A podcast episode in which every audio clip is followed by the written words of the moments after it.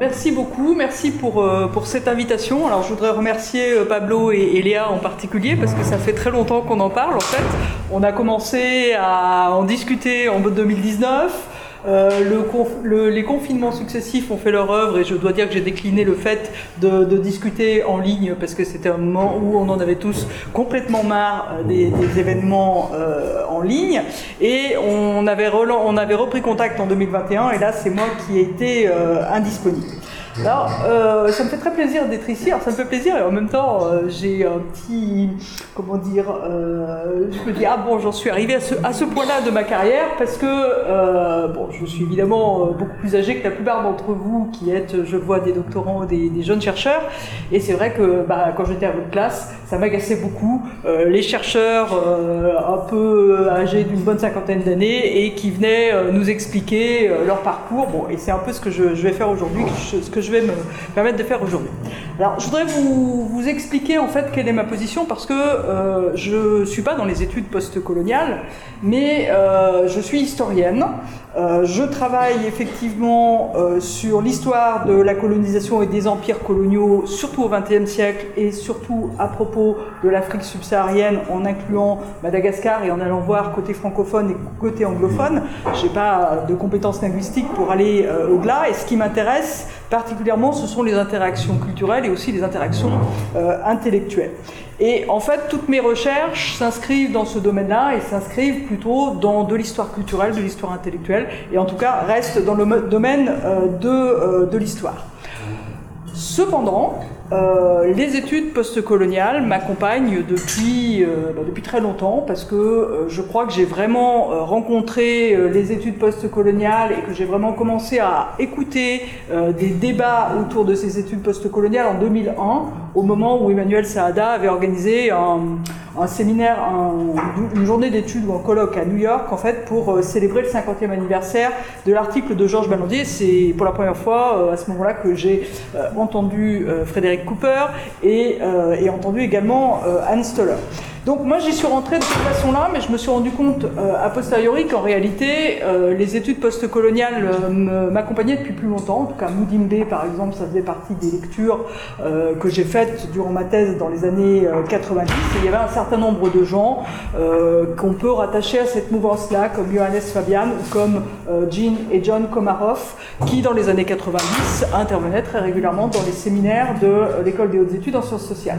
Donc je faisais des études postcoloniales euh, sans vraiment le savoir, mais euh, dans une dynamique très large de recherche, et c'est un peu de, ça euh, dont je, voudrais vous parler. Alors, je risque d'aggraver tout de suite mon cas parce que je vais vous dire que je suis historienne, et je suis historienne sans aucune sans aucune arrière-pensée et sans, alors, en, m'interrogeant sur mes pratiques évidemment, mais euh, comme il se trouve que j'ai travaillé sur la construction des savoirs africanistes euh, à la période coloniale, des savoirs africanistes français entre 1880 et 1930, euh, pour moi la discipline reste un découpage du savoir qui est pertinent et qui est en fait complémentaire des organisations en studies et il faut absolument, ce sont des modes complémentaires entre lesquels il faut naviguer.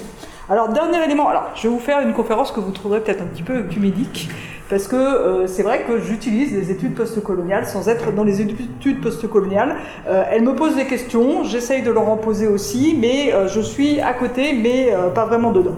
Dernière chose que je voudrais signaler, parce qu'elle est assez caractéristique de, de, la situation française, et je pense que c'est une interrogation que vous avez dans ce séminaire et avec raison. J'enseigne dans une université, Paris 8 Saint-Denis, euh, enfin plutôt Paris 8, Vincennes, Saint-Denis, parce que euh, jamais fait le deuil de l'étiquette Vincennes, qui pose toute une série de, questions, qui rassemble en fait beaucoup euh, de chercheurs et chercheuses que vous voyez sans doute comme des chercheurs et des chercheuses inscrits dans les études postcoloniales, et c'est le cas de certains, comme Pierre Joubert par exemple, ou Claire Ducournau, ou encore Thomas Brisson. Et finalement, on est une université où il y a beaucoup de, gens qui sont très proches des études postcoloniales et pour autant, on s'est jamais mis ensemble pour dire bon, allez, on crée euh, un centre d'études postcoloniales. Et honnêtement, moi, je suis dans une, une équipe d'histoire, tout ce qu'il y a de plus euh, classique, qui est une, équipe d'histoire économique et sociale, qui s'ouvre de plus en plus à tout ce qui est, qui a toujours eu un axe sur les savoirs, et c'est par là euh, que, j'y suis rentré, qui s'ouvre de plus en plus aux questions culturelles, mais qui fait de l'histoire économique et sociale. Vous voyez qu'en en fait, il y a, on a fait le choix quand même, même si on ne l'a pas fait de façon, comment dire, on l'a pas fait de façon explicite, on s'est pas dit on va pas créer des études postcoloniales en France, mais euh, il n'empêche que euh, on a ce fonctionnement-là, on en parle, mais on reste euh, sur d'autres d'autres logiques disciplinaires. Et je pense que c'est une question qu'il faut soulever parce que pour les chercheurs et les chercheuses, à mon avis, ça pose pas de problème, parce qu'on peut naviguer assez, assez librement. Par contre, ça pose la question de ce qu'on fait, de ce qu'on propose aux étudiants, du type de formation qu'on propose et pourquoi on ne propose pas euh, ce type de formation-là qui serait dans une perspective post-coloniale, même si tous nos enseignements, à mon avis, euh, contiennent euh, des éléments qui viennent des études post-coloniales. Alors, je vais essayer de pas être trop longue. J'ai pas du tout regardé combien de temps ça durait, donc arrêtez-moi si c'est trop long. D'autant plus que j'ai tendance à parler beaucoup et vite. Euh, en fait, je voudrais, voudrais aborder euh, trois points successivement. Euh, je voudrais d'abord euh, vous parler des rapports entre l'histoire de la colonisation et des empires en France, qui se porte extrêmement bien quand même, qui est euh, bien installée dans le paysage, beaucoup mieux qu'elle ne l'était dans les années 90. Bon, moi j'ai commencé ma thèse dans les années 90, je ne suis pas la, la, seule à avoir été dans ce mouvement-là, et il y a eu un mouvement de transformation profonde de ce qu'on faisait sur la colonisation, et qui est un mouvement qui aboutit aujourd'hui, qui aboutit de façon tout à fait satisfaisante. Alors, je voudrais vous en parler en évoquant une des dernières publications. Je vais vous parler du livre qui vient de sortir, Colonisation, euh, notre histoire, parce que je trouve qu'il est très intéressant dans la façon dont il est composé et dans la façon dont il se positionne par rapport aux études postcoloniales.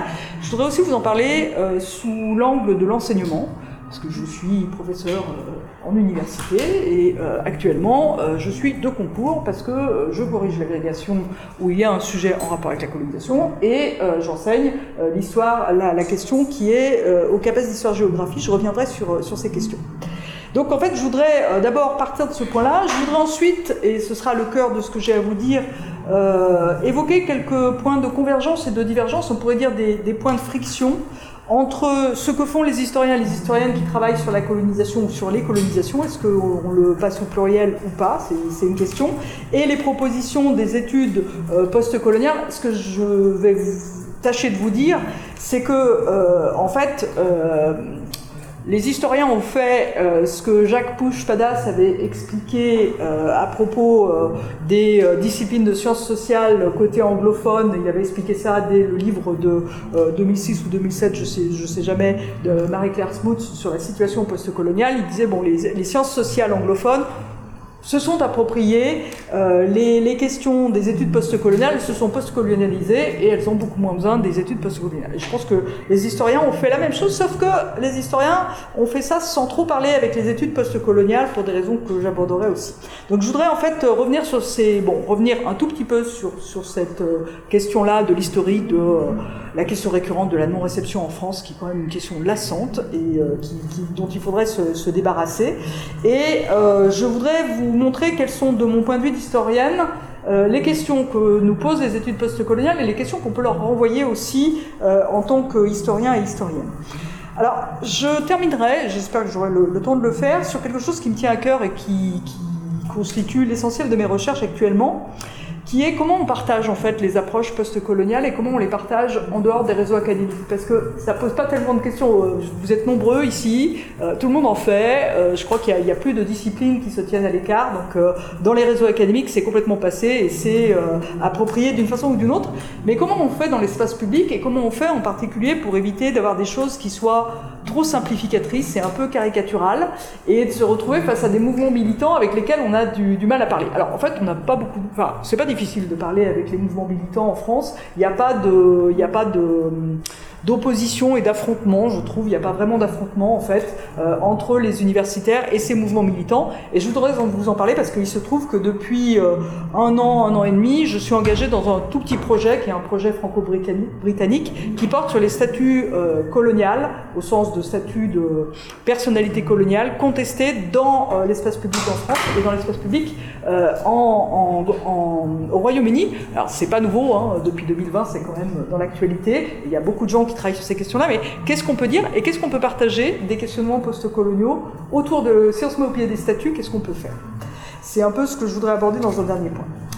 Bon, alors mon premier point en fait euh, consistera à, euh, bon, il pourrait se résumer à une question. Euh, on peut se demander si tout n'est pas devenu post-colonial en France. Euh, sauf une chose, la très florissante histoire euh, de la colonisation et des empires coloniaux qui continuent à dire qu'elle n'est pas post-coloniale et euh, qui continuent à se définir en dehors de, de, ce champ-là. Alors j'ai fait une, un sondage vraiment minimaliste qui n'est même pas de l'ordre de l'enquête. je suis allé voir sur Kern ce qu'on obtenait quand on tapait le mot colonial, le mot postcolonial et le mot décolonial.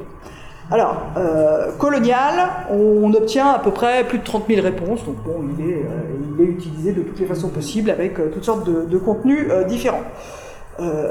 Postcolonial est quand même pas loin derrière, avec plus de 15 700 réponses. Donc on voit comment postcolonial et colonial, et je pense d'ailleurs que, moi c'est ce que je vois en tout cas avec mes, mes, étudiants, et surtout mes étudiants les plus jeunes en licence, colonial et postcolonial pour eux c'est la même chose. Donc donc il y a le, le, mot rattrapé par contre des coloniales, là il y a 872 occurrences. Donc on est encore loin du compte, même si je pense que c'est en train de, changer euh, assez, euh, assez rapidement. Alors en fait, je voulais partir de ce livre-là, donc Colonisation de notre histoire, qui vient de paraître, il est paru euh, le 15 septembre dernier, et qui est dirigé par Pierre Singaravelou et par une équipe de quatre autres historiens, et qui est vraiment un livre intéressant, puisque le titre général c'est Colonisation de notre histoire, et c'est un livre qui rassemble plus de 250 contributions d'historiens et d'historiennes, mais aussi d'anthropologues, de, politistes, enfin, tous ceux qui s'intéressent d'une façon ou d'une autre dans les sciences sociales et en littérature à la colonisation. Et euh, on a à la fois des voix françaises et puis euh, des voix qui viennent d'autres champs académiques, d'autres euh, sociétés. ce qu'il a d'intéressant, cet ouvrage aussi, c'est qu'il prend le, le parti d'une histoire très longue, de, la colonisation. Alors, on l'avait vu reparaître, on a quand même quelques synthèses sur l'histoire des empires depuis le, le 15e siècle. Il y en a moins que du côté anglophone, mais euh, il y en a. Mais euh, là, on voit vraiment cette histoire longue donc, sur cinq siècles et qui correspond à une des choses qui, a été apportée par les études postcoloniales, l'idée qu'il faut se placer euh, dans cette longue durée. Et d'autre part, c'est un, ouvrage qui fait du postcolonial sans, sans trop le dire, puisque la perspective est volontairement régressive. On commence par le passé et on va euh, vers le. Euh, on commence par le présent, pardon, et on va vers euh, la cinquième partie s'intitule Monde d'avant, les sociétés à la veille de la colonisation.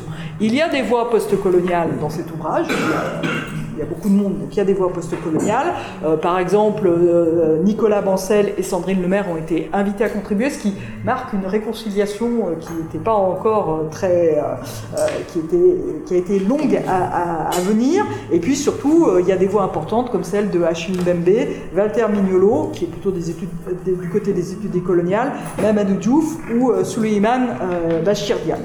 Ceci dit, si vous lisez l'introduction, euh, je l'ai fait avec, euh, minutie parce que je, pensais que j'allais trouver ce résultat, mais je voulais m'en assurer. Il n'y a pas une seule fois le mot post-colonial dans l'introduction générale du livre. Donc, euh, donc, ce qui montre un peu la distance établie par les historiens. Et alors, en fait, moi, je suis d'accord avec ce que dit Pierre Singaravelou dans, cette, introduction, et il écarte clairement ce terme-là parce que il dit d'emblée qu'on ne peut pas considérer la colonisation comme le séisme originel qui expliquerait tout dans ces cinq siècles. Euh, ce qu'il explique, c'est qu'il y a beaucoup d'autres, euh, il y a beaucoup d'autres processus importants et qu'il n'est pas question en plus de retomber dans une histoire qui serait une histoire idéologique pour contre ou euh, une histoire morale. Et je pense que le danger de l'histoire morale est encore plus important que le danger de l'histoire idéologique parce que honnêtement n'y a pas beaucoup de défenseurs de la colonisation et du colonialisme, en tout cas dans les rangs académiques. en France, vous trouverez pas beaucoup. On en trouve encore quelques-uns, je pense, dans les rangs britanniques dans les rangs académiques britanniques, mais même là, ils sont quand même euh, très isolés. Mais du côté français, il n'y en a pas. Et, cette unanimité, elle existe de fait. Elle a été euh, démontrée en 2005 quand il y a eu la pétition des historiens. Elle s'est, euh, la pétition a immédiatement fait le plein.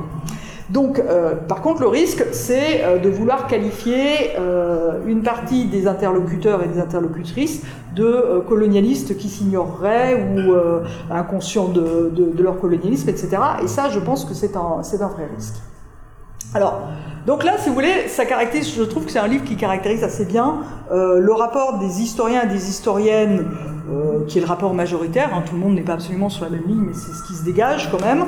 Et il y a quand même eu beaucoup de travail collectif dans, les, 20, dans les 20 dernières années, euh, qui est un rapport de discussion, mais de discussion un peu à distance, et qui n'est absolument pas dans le rejet.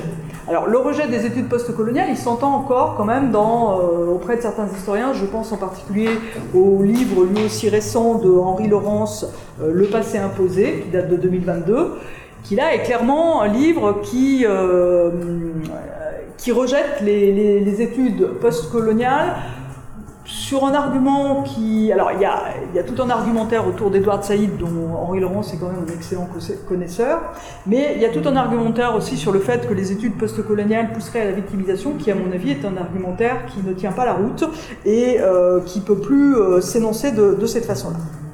Alors, ce que je voudrais dire aussi, c'est pour ça que j'ai mis euh, en face de, cet ouvrage euh, celui qui est paru dix ans plus tôt, c'était une équipe beaucoup plus restreinte euh, en 2013, mais euh, je pense qu'on est tous dans le, dans, le, livre suivant, qui est donc euh, Les empires coloniaux au 19e, 20e siècle, et qui était là vraiment l'ouvrage par lequel notre objectif quand on a fait cet ouvrage, parce que c'est vraiment un ouvrage collectif, c'était de faire passer la nouvelle histoire impériale. C'est-à-dire, c'était de partir d'une histoire impériale qui, s'écrivait à partir de tous les empires coloniaux sur cette période longue. On, s'est restreint en fait au 19e, 20e parce qu'on est tous euh, spécialistes de cette période-là et qu'on n'arrivait pas en fait à, euh, intégrer euh, la bibliographie énorme quand même qui remonte jusqu'au 15e siècle. Donc c'était vraiment une question. on voulait écrire un ouvrage synthétique et pédagogique et on, voudrait on voulait montrer comment faire l'histoire des empires et une histoire transversale à partir de thématiques. Et là aussi, on était très en écho avec l'histoire, euh, l'histoire avec les études postcoloniales, sauf que euh, on, passait quand même par des filtres qui sont euh, Frédéric Cooper côté américain ou les, écrivains, les historiens britanniques qui ont, par exemple, Stephen Howe et sa, sa, son anthologie de la nouvelle histoire impériale. Et c'était important, ça a beaucoup euh, changé quand même le regard porté euh, sur la colonisation, parce que je vous rappelle que si on remonte encore de 10 ans en arrière, en 92-93, là on trouve, comme, on trouve comme publication collective qui est un mon livre aussi, mais un livre inscrit dans une toute autre perspective, l'histoire de la France coloniale, qui était dirigée par, euh, par Charles Robert Ajon, qui c'est la bonne histoire sociale de la colonisation, hein, c'est bien fait, mais vous voyez qu'on est dans le cadre d'un seul empire sans le dire, on est donc dans un cadre euh, enfin, dans une forme de nationalisme méthodologique qui s'assume pas vraiment et qui est ouvert sur les histoires, sur les histoires et sur les espaces euh, qui ont été colonisés. Et euh, surtout, on était, histoire de la France coloniale, on parle plus d'empire. Donc le, terme empire avait disparu. Donc il y a quand même eu euh, une révolution euh, dans, dans l'histoire de, de, la colonisation. Et cette révolution, elle a été faite par une génération d'historiens et d'historiennes à laquelle j'appartiens. Donc c'est pour ça que, que, je vous en parle beaucoup aussi, parce que bon, elle m'apporte pour cette raison-là aussi. Alors, euh, qu'est-ce que ça veut dire qu'on écarte le label euh, post-colonial? Alors, en fait, ça, nous pose euh, un certain nombre de, de, problèmes, parce que je pense que ça nous rend très incompréhensible d'une partie de nos étudiants, parce que très honnêtement, euh, bon, je fais euh, très régulièrement des cours sur l'histoire de la colonisation ou sur l'histoire des empires, et en prenant souvent le prisme de la colonisation française, parce que parce qu'on n'a pas un nombre d'heures infini quand on enseigne, et qu'il faut bien arriver à euh, tenir un argumentaire avec des étudiants, surtout des étudiants de, niveau licence, et très régulièrement, les étudiants me disent que ce que je fais, c'est l'histoire post-coloniale, puisque c'est critique. Et euh, c'est très compliqué en fait de dire non, c'est pas c'est pas aussi simple. Euh, c'est pas l'histoire critique n'est pas née avec les études postcoloniales parce que les études postcoloniales en France, c'est quelque chose, et même ailleurs, c'est quelque chose qui se cristallise dans les années 80-90. En France, ça apparaît vraiment dans les années 90-2000. Et quand même, une histoire critique de la colonisation, ça remonte à plus loin. Il faut remonter euh, quasiment, euh, il faut remonter quand même euh, au début des années 50 avec Ballandier, bien sûr, mais aussi Charles-André Julien. c'est à ce moment-là, on a vraiment une histoire de la colonisation qui s'engage dans des perspectives critiques et qui s'autonomise complètement. Et côté britannique, il faudrait citer évidemment euh, l'article classique de euh, Jack Robinson et, euh, et Donald Gallagher. Bon, donc en fait, si vous voulez, c'est un petit peu compliqué pour cette raison-là, et on n'a pas été aidé par la, les polémiques qui ont fait rage autour des études postcoloniales entre 2005 et 2000. ça s'est arrêté quand même après 2010. Euh, on n'a pas été beaucoup aidé quand même. Euh, alors vous me direz, on n'avait qu'à intervenir autrement. Mais euh, dans, les débats, on est intervenu dans les débats, mais c'était très compliqué en tant qu'historien et surtout, enfin même pas historien, en tant que spécialiste de la colonisation, c'était très compliqué d'intervenir dans ces débats. Parce que je crois que les études postcoloniales se sont quand même un petit peu enferrées quand elles sont arrivées en France dont un débat bien français et bien moralisateur sur qui est colonialiste, qui est anticolonialiste, euh, etc. Et euh, il fallait des colonialistes et il n'y en avait plus. Et euh, c'est exactement ce que raconte Romain Bertrand dans son, ouvrage sur Mémoire d'Empire en 2006. Les historiens se sont, et les historiennes se sont retrouvés dans le box des accusés, ce qui les a beaucoup fâchés parce qu'ils ont l'habitude d'être à la barre des témoins, ce qui est quand même une position beaucoup plus valorisante. Donc en fait, euh, on s'est retiré des débats, et on s'est retiré des débats, sachant que de toute façon, sur le plan académique, on était dans une position tellement dominante qu'on risquait strictement rien, et qu'on allait pouvoir faire notre miel des études post Alors c'était pas une stratégie cynique, mais c'était évident que en fait ça, pouvait euh, fonctionner euh, de, cette façon-là. Alors les choses ont commencé à changer en fait après pour nous, les choses ont commencé à changer à partir de 2012, parce qu'en 2012, et c'est euh, une caractéristique assez française, il y a eu une question de concours à l'agrégation et au CAPES qui portait sur les sociétés coloniales à l'âge des empires. C'était une question parfaitement en phase avec les études postcoloniales et ce que peuvent en faire les historiens, et c'est pas étonnant. Cette question, avait été proposée par Sophie Duluc, euh, une historienne qui est professeure à Toulouse et qui est une des meilleures connaisseuses en fait des, euh, des études postcoloniales. Donc en fait, il y a eu une appropriation et cette appropriation, a commencé à apparaître en, en 2012. Alors, en fait, je voudrais vous parler maintenant euh, de, ce dialogue entre les historiens et les études postcoloniales, de ce que c'est dit ou pas, et de la façon dont euh, les, historiens euh, se sont appropriés les études, les études postcoloniales. Alors, je, vais revenir sur les, les, questions de concours parce qu'elles ont été quand même extrêmement intéressantes. Et alors, il y a beaucoup de travaux à faire, il y a beaucoup de recherches à faire là-dessus. Il y a eu quelque chose d'à la fois concernant et, drôle quand même, tellement c'était euh, caricatural, c'est que en 2016, et ça a été de nouveau le cas euh, en 2020, au concours d'entrée des écoles normales supérieures, donc pour les classes préparatoires littéraires, peut-être que certains d'entre vous ont subi ces, questions-là, il y a eu des questions qui étaient en rapport avec la colonisation, parce que la colonisation, ça devenait un sujet trop actuel, trop vif, pour que ça apparaisse pas dans ces concours-là, à ce niveau-là, il fallait euh, les intégrer d'une façon ou d'une autre. La première version de la question en 2016, c'était la France les Français et l'Afrique 1830-1962 si vous voulez. Euh, en même temps, nous, on venait de faire les sociétés coloniales à l'âge des empires euh, des années 1850 aux années 1950. J'aime autant vous dire qu'on n'a pas été franchement ravis par la question et qu'on s'est empressé de dire. Et en plus, dans le texte d'explication, il y avait mission civilisatrice sans guillemets. Enfin bon, euh, on a quand même fait quelques rappels à l'ordre. Alors, les, profs de classe préparatoire ont réagi en nous invitant à faire des conférences.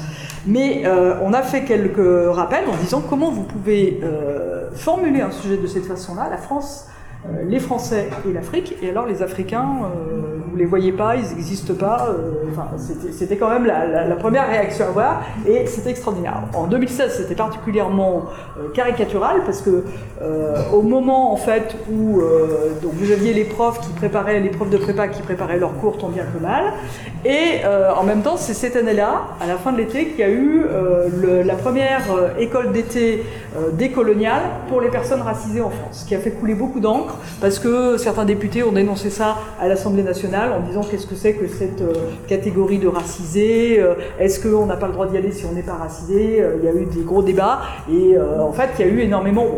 Alors, si vous voulez, on, on faut pas être caricatural en retour et penser qu'il y avait d'un côté euh, l'élite des classes préparatoires, donc qui avait une histoire quand même euh, qui sentait franchement le colonialisme, l'idéologie colonialiste, et euh, de l'autre côté des,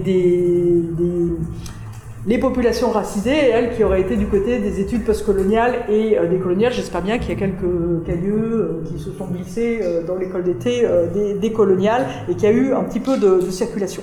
Alors, ça a été un peu rectifié en 2020. Il y a eu une question sur la France et l'Afrique 1830-1962, mais la formulation ne va toujours pas.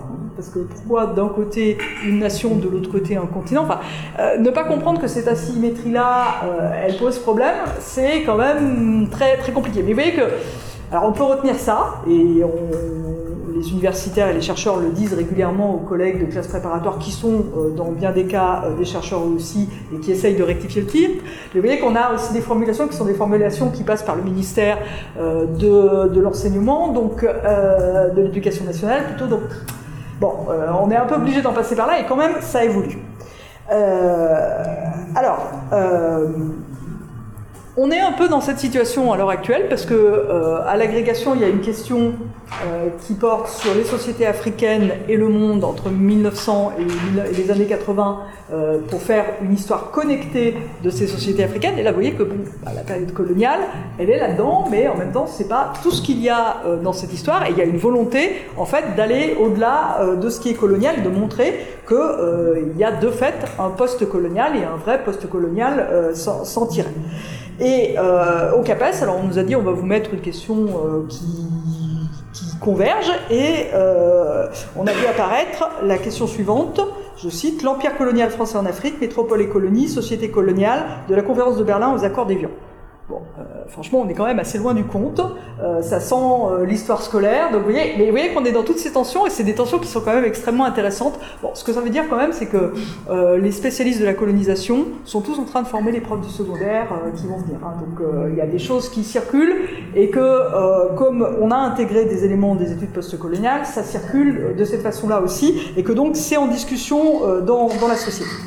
Alors, je me sers toujours de ces questions et je crois qu'elles sont, euh, euh, sont assez révélatrices parce que euh, bah, quand il y a des questions de concours comme ça, les historiens et les historiennes tiennent mordicus au fait qu'il y a un, programme au CAPES d'histoire géographique, ce programme, ce ne soit pas les programmes scolaires. Parce que les programmes scolaires, c'est l'histoire nationale, puisque c'est une formation civique aussi. donc on, tient mordicus à ce qu'il y ait des questions de recherche et on est un peu les derniers des Mohicans en ce moment, donc euh, bon, mais on arrive encore à tenir. Donc c'est pour ça, si vous voulez aussi, qu'on fait pas trop les difficiles euh, pour la formulation des questions et qu'on laisse passer un certain nombre de choses parce que euh, on tient, tient à les conserver. Alors, des questions euh, au programme des concours, ça veut dire des manuels. Il faut écrire des manuels. il y a toute une série de manuels, vous avez sans doute vu euh, en, librairie. Et ça, c'est très important aussi parce que c'est des outils de diffusion, en fait, extrêmement, euh, précieux. c'est des choses qui vont vers les enseignants du secondaire à minima et vers un public plus large. C'est pas toujours très amusant, les manuels, mais quand même, ils arrivent à... Et à partir des manuels, c'est exactement ce qu'on avait fait pour le point seuil on avait écrit un manuel absolument indigeste, et puis on en a tiré euh, cette, synthèse-là, en espérant qu'elle soit un peu plus euh, digeste, et elle doit l'être un peu puisqu'elle s'est euh, relativement bien vendue pour ce, type, ce type de livre. Donc vous voyez qu'il y, a un travail aussi de, diffusion qui revient à tous les universitaires, pas seulement aux historiens, et qui est extrêmement important.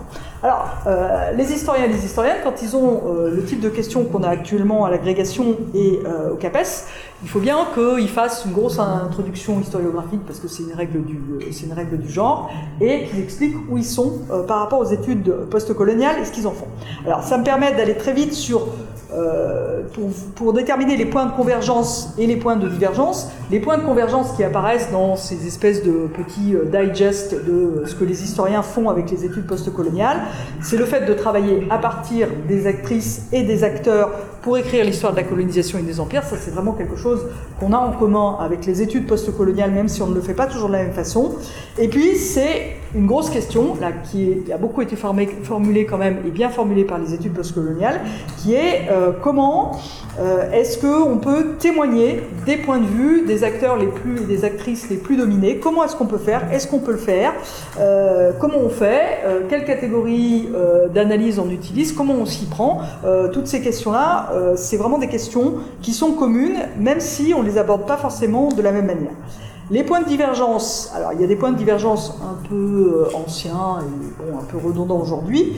Euh, premier point de convergence que vous de divergence que vous trouverez de, partout, le fait qu'il y a une critique des historiens sur le fait que une partie des études postcoloniales reste d'inspiration très littéraire et donc euh, porte sur les textes, et que ça ne peut pas satisfaire complètement les historiens, même si ça les a incités, je pense, à travailler davantage sur les textes, mais ça ne peut pas être les seules sources. Euh, et euh, il y a aussi une incompréhension, qui est une incompréhension à mon avis des deux côtés, sur euh, les temporalités.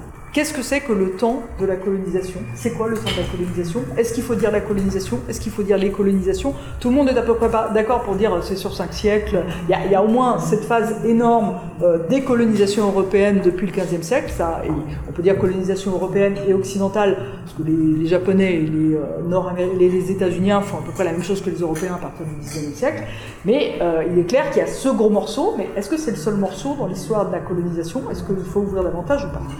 Alors, euh, je voudrais faire un, premier point, je vais aborder euh, trois points euh, sur ces, éléments de friction. je voudrais faire un premier point sur la notion ou le concept de colonialité. Alors ça, ça a été un peu le concept choc des études post-coloniales pour les historiens et les historiens. Et là-dessus, on s'est engouffré derrière ce que disait Frédéric Cooper quand même dans titre français de son ouvrage, c'est le colonialisme en, question, c'est ça? Euh, Donc on s'est vraiment engouffré euh, à, la suite euh, de, dans, le sillage de, de, cette critique-là. C'est-à-dire qu'on a dit, mais comment est-ce qu'on peut penser une colonialité qui serait... alors à la fois c'est très séduisant de penser une colonialité qui traverserait les siècles et qui traverserait les continents, mais comment on peut faire? Et en tant qu'historien ou historienne, euh, ça n'a pas grand sens, si vous voulez, de penser quelque chose d'aussi euh, massif.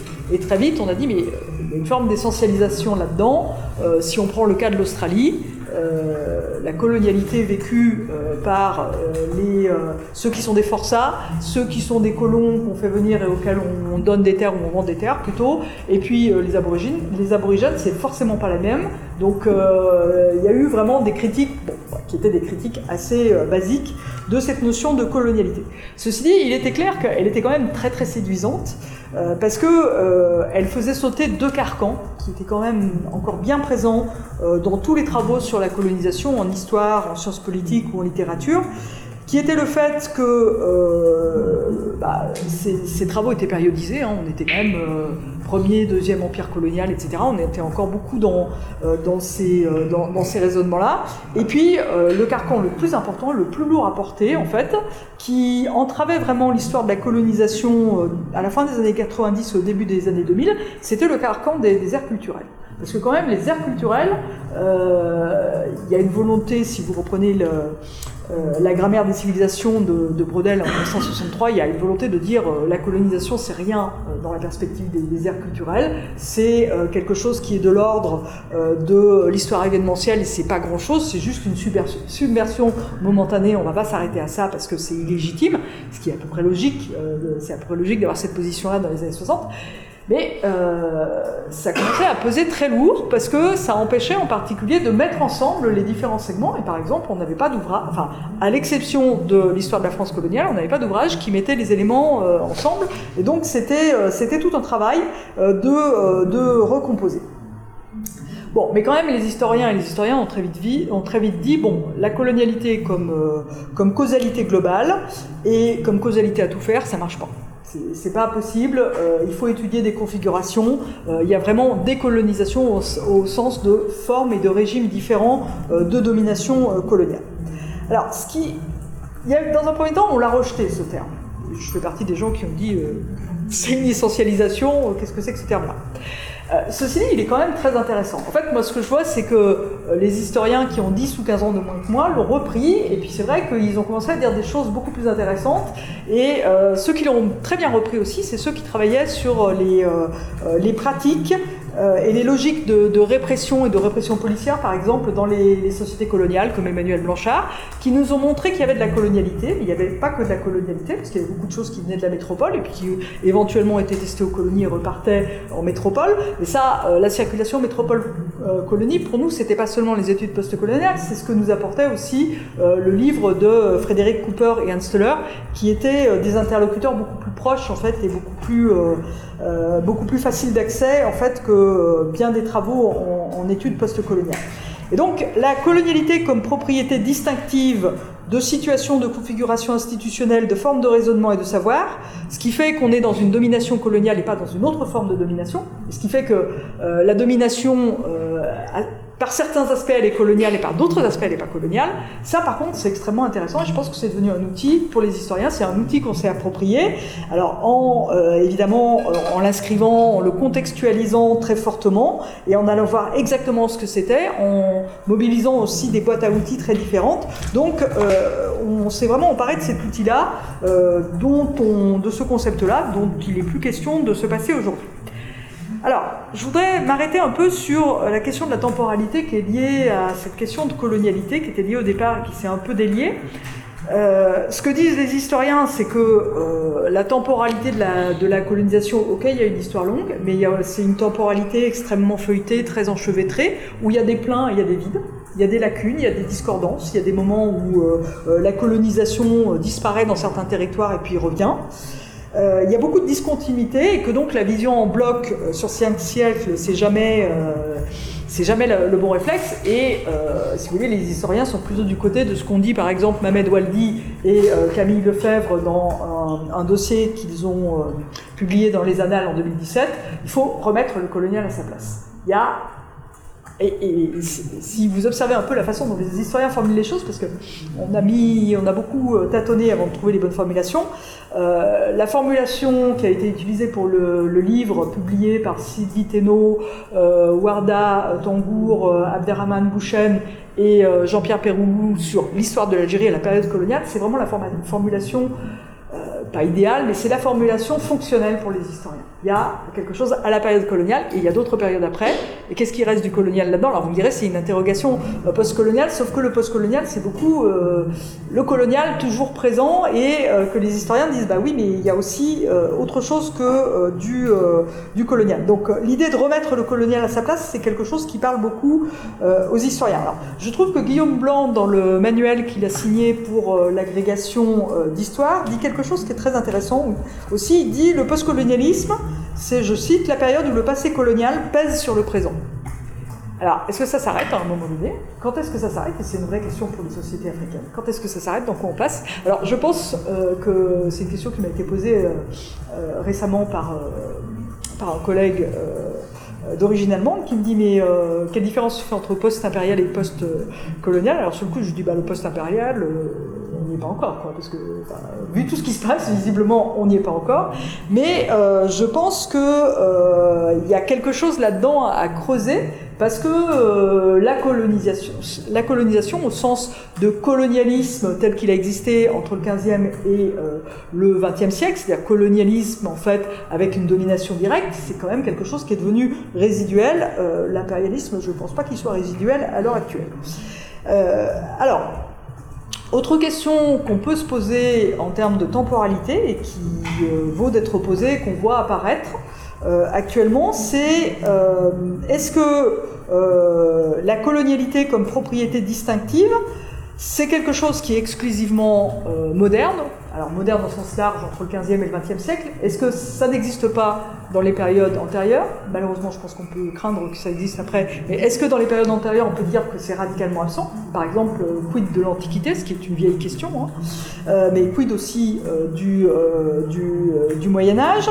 Et est-ce que c'est quelque chose qui est forcément occidental? Parce qu'il est clair qu'entre le 15e et le 20e, c'est lié quand même à l'évolution des sociétés européennes et des sociétés occidentales qui sont allées se mêler de l'histoire de la plupart des autres sociétés. Et c'est des questions, je trouve, qui commencent à apparaître.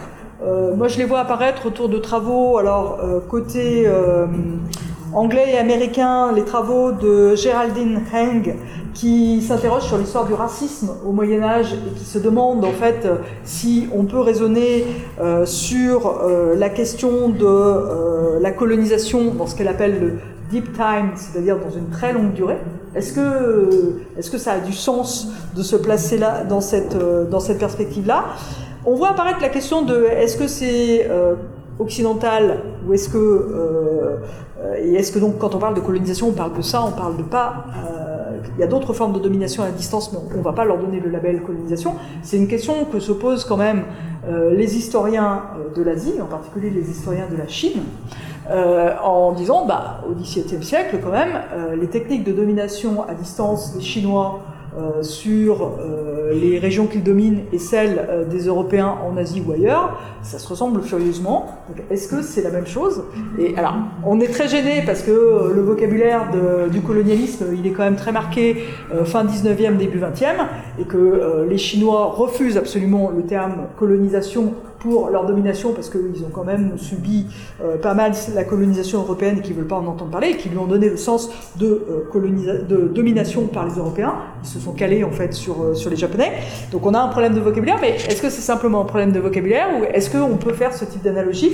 Alors c'est des questions en fait qui sont pas entièrement nouvelles, hein. c'est des questions qui existaient dans les années 70. Par exemple, Moses Finlay, historien de, de la Grèce ancienne, posait ce type de questions. Est-ce qu'on peut revenir à ces questions-là? Est-ce qu'elles sont illégitimes? Je trouve que, et, moi il me semble que les études postcoloniales, elles n'ont pas beaucoup posé ces questions-là. Elles ont fait un travail, elles, se sont, elles ont un peu escamoté ces questions parce que c'est des questions compliquées. Alors, euh, deuxième point que euh, je voudrais, deuxième point de friction que je voudrais aborder, mais je vais aller un peu plus vite sur ce point-là peut-être.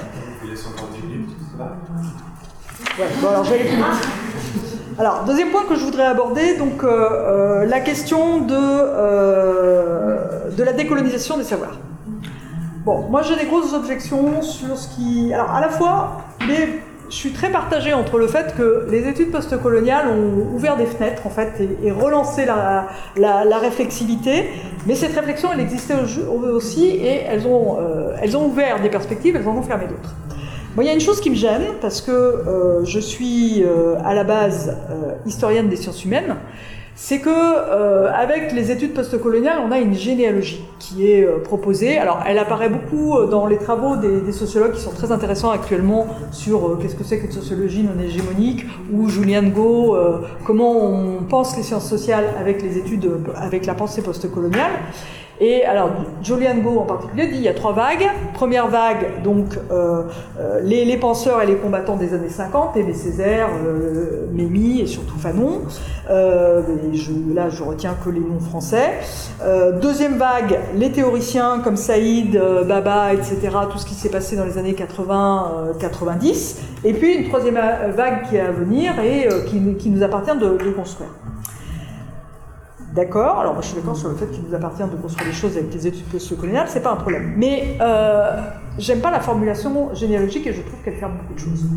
Parce que euh, je trouve qu'elle euh, bloque beaucoup de, de raisonnement et je pense que on, on crée, des, on crée des angles morts si on raisonne comme ça. Alors, je vous renverrai à un seul travail, qui est le travail d'Alice Conklin euh, sur euh, l'histoire de l'anthropologie française en lien avec l'empire colonial euh, dans l'entre-deux-guerres, parce qu'elle montre en fait comment l'enseignement de Marcel Mauss, qui est centré sur le fait social total, permet en fait à ses élèves de passer euh, de l'hypothèse de société qui serait primitive, entre guillemets, ou qui serait en retard, enfin de toutes ces hypothèses, de tout ce qui est euh, l'épistémologie vraiment euh, du colonialisme, à l'idée qu'en fait, ce qu'ils voient, ce sont des sociétés qui sont empêchées de fonctionner correctement, qui peuvent pas jouer, enfin le fait social total n'arrive pas à fonctionner par la domination coloniale. Donc le problème, c'est la domination coloniale, c'est pas la, nature de, ces sociétés.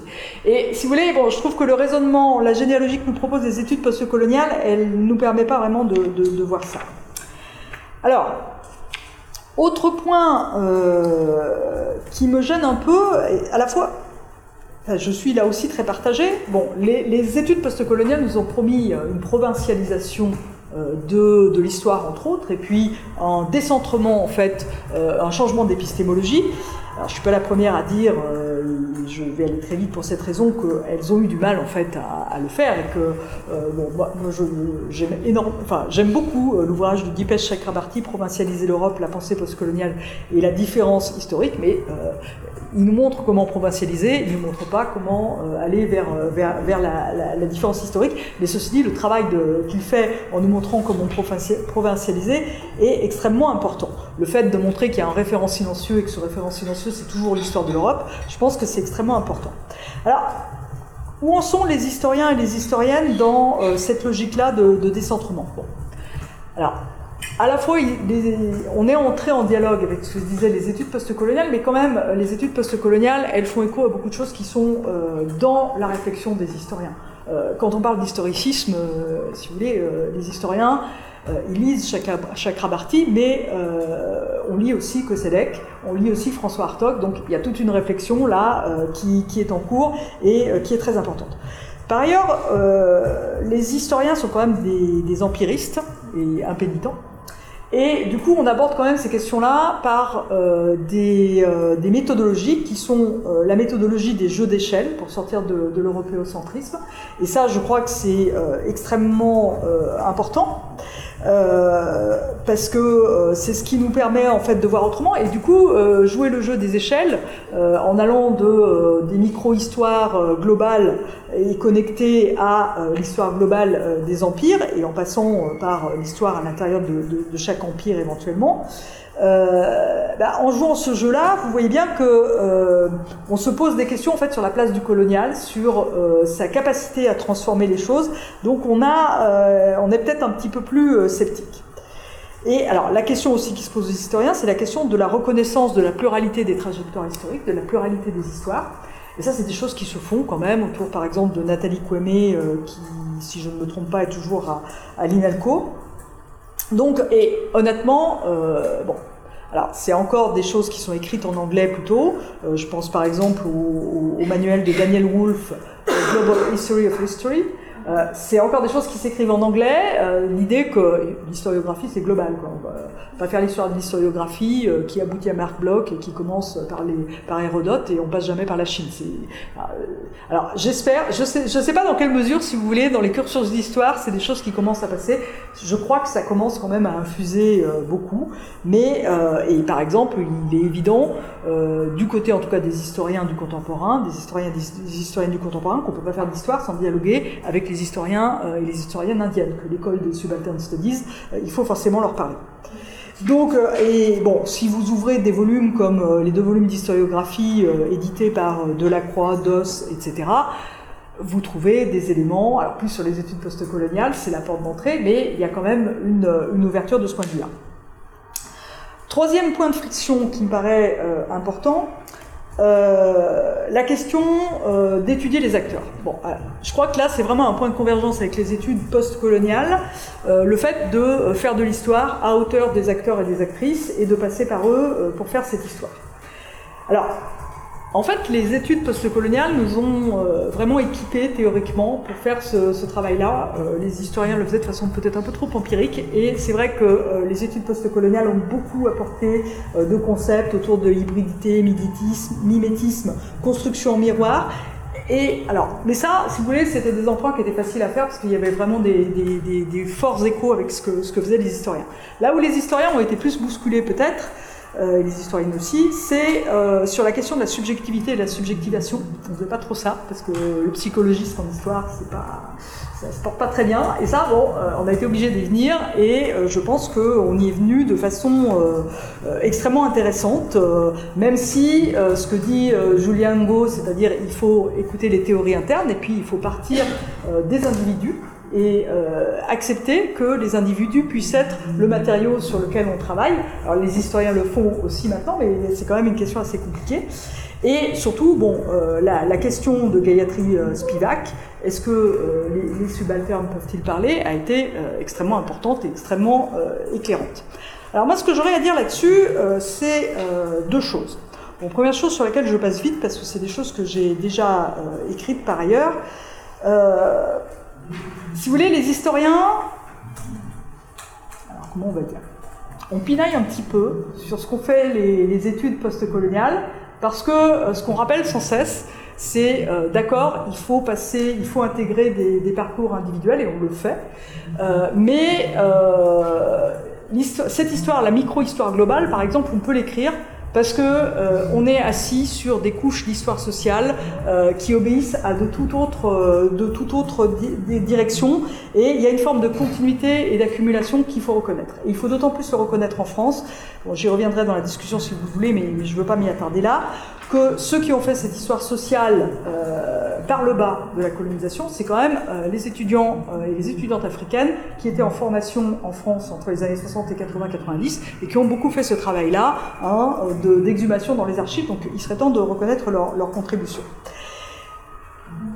Ça me pose un problème, moi, c'est l'idée qu'il y aurait une rupture complète et qu'il faudrait le faire seulement par les études postcoloniales. Ça me pose un problème en termes de sources. Pour les historiens, les sources, et alors là je vais aller du plus légitime au moins légitime, pour les, pour, pas au moins légitime, mais du plus valorisé par les historiens au moins valorisé, c'est que euh, quand on travaille sur des trajectoires individuelles, on le fait à partir de traces qui sont très hétérogènes, que ce que les historiens préfèrent quand même, les historiens aussi, c'est euh, d'aller au cœur des archives de la colonisation, même si c'est les archives du pouvoir colonial, de trouver des, dossiers individuels de carrière, des dossiers de surveillance, etc. Enfin, de travailler sur, euh, sur du dur, sur de, sur de l'archive, et ça a beaucoup été fait, par exemple, par Jean-Hervé Gézéquel sur les instituteurs en Afrique de l'Ouest.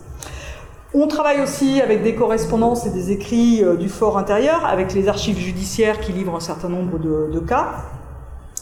On travaille, alors là, euh, sur euh, les images, sur les publications plutôt, les publications littéraires, mais aussi les publications savantes. Et là, je vous renvoie au livre de, Sophie Duluc, Écrire l'histoire de l'Afrique à, à l'époque coloniale. Donc il y a énormément de choses à prendre. Et on travaille aussi avec les photographies et les images pour lesquelles les sujets ont posé c'est quand même les images les, plus intéressantes parce que c'est là où on a une chance de trouver euh, une interaction. ma liste est complètement incomplète, mais vous voyez que c'est quand même les images qu'on favorise et c'est quand même les sources qu'on favorise en tant qu'historien, et évidemment le croisement de ces différentes sources. Et du coup, on a une insatisfaction par rapport, euh, aux sources qui sont euh, le plus souvent mobilisées par les études postcoloniales, qui restent des sources, euh, littéraires ou des images. Alors, notre insatisfaction, je pense qu'elle est dirigée moins contre les études postcoloniales que contre ce qui est en train de se jouer avec la numérisation des sources. Parce que franchement, on a un vrai problème. Hein. Si vous regardez ce qu'ont fait les centres d'archives, et ils l'ont fait avec les meilleures intentions du monde, ils ont numérisé quoi? Ils ont numérisé les photographies. Et les photographies euh, coloniales, de l'administration coloniale, par exemple, celles qui ont été prises pendant euh, la Seconde Guerre mondiale pour montrer que la France libre faisait bien son travail. elle faisait surtout beaucoup travailler euh, les, les, sujets coloniaux. Donc, en fait, ces photos, elles ont été montrées parce que euh, c'est les plus spectaculaires, c'était les documents les plus spectaculaires. Alors que les documents, en fait, euh, qui comptaient le plus pour les historiens, c'est-à-dire les autres archives, elles ont été moins numérisées, et du coup, il y a moins de partage possible d'archives, en particulier avec nos collègues historiens et historiennes, euh, par exemple des pays africains, pour qui obtenir un visa pour venir en France, ça relève de la quadrature du cercle. Alors, il y a un autre problème, et il y a un autre problème qui est apparu avec euh, le, dernier, un des derniers euh, ouvrages importants publiés par l'équipe Blanchard et compagnie sur euh, sexe, race et colonie, c'est que là, c'est carrément pas passé ce livre-là. Il y a eu un refus de ce livre-là.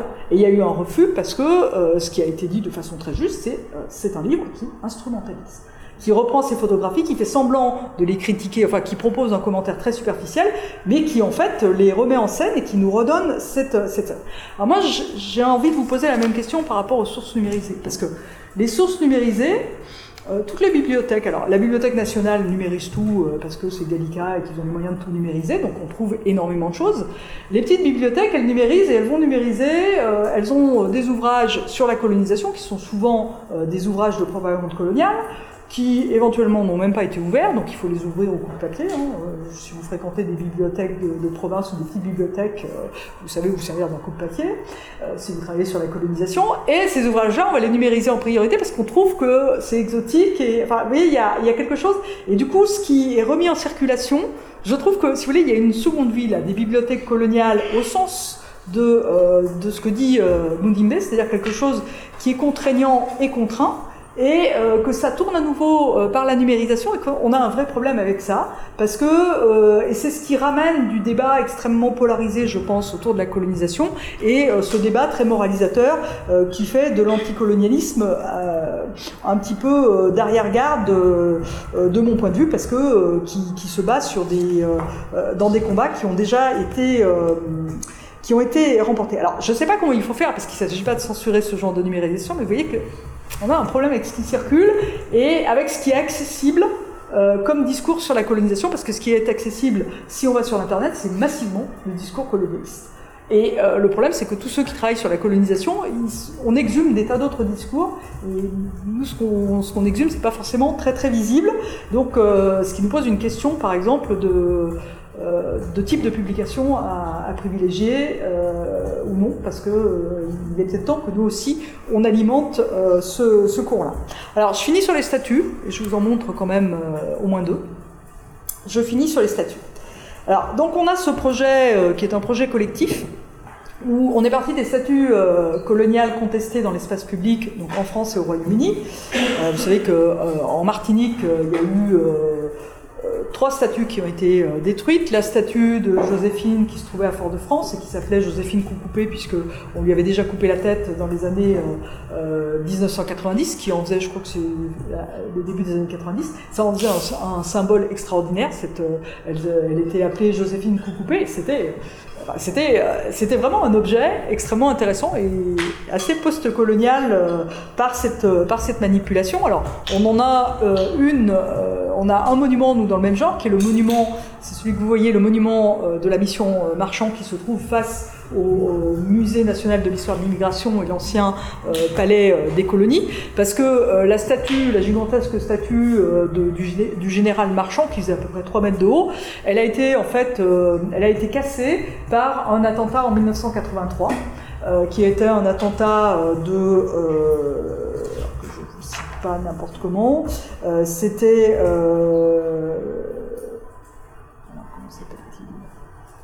Alliance révolutionnaire Caraïbe. Et ce qui est très intéressant, c'est qu'en 83, on a ramassé les débris de la statue. Il y a encore, euh, en fait, c'était une statue en deux parties.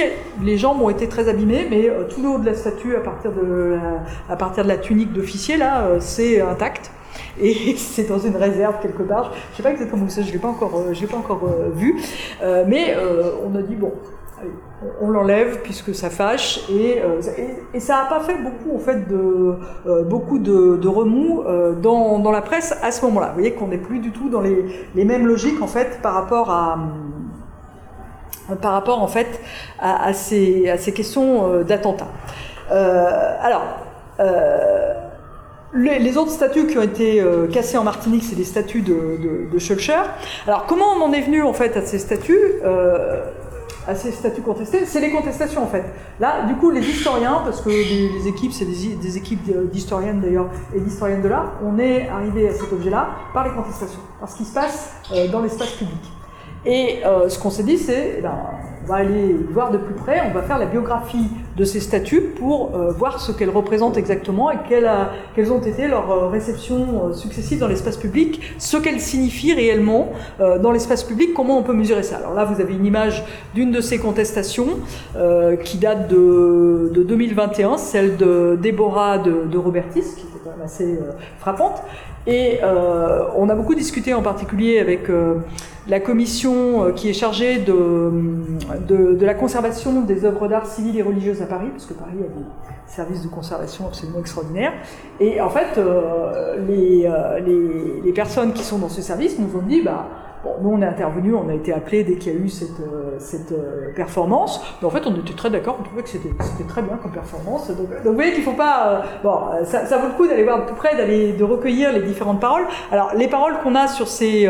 les commentaires qu'on va trouver sur Internet à propos de ces, de ces performances, c'est souvent des visions très manichéennes, c'est-à-dire enfin euh, on voit que c'est colonial, enfin on revoit que le socle de la statue de Galini est complètement colonial et complètement racialiste. Là, vous voyez que c'est un socle de, de quatre cariatides.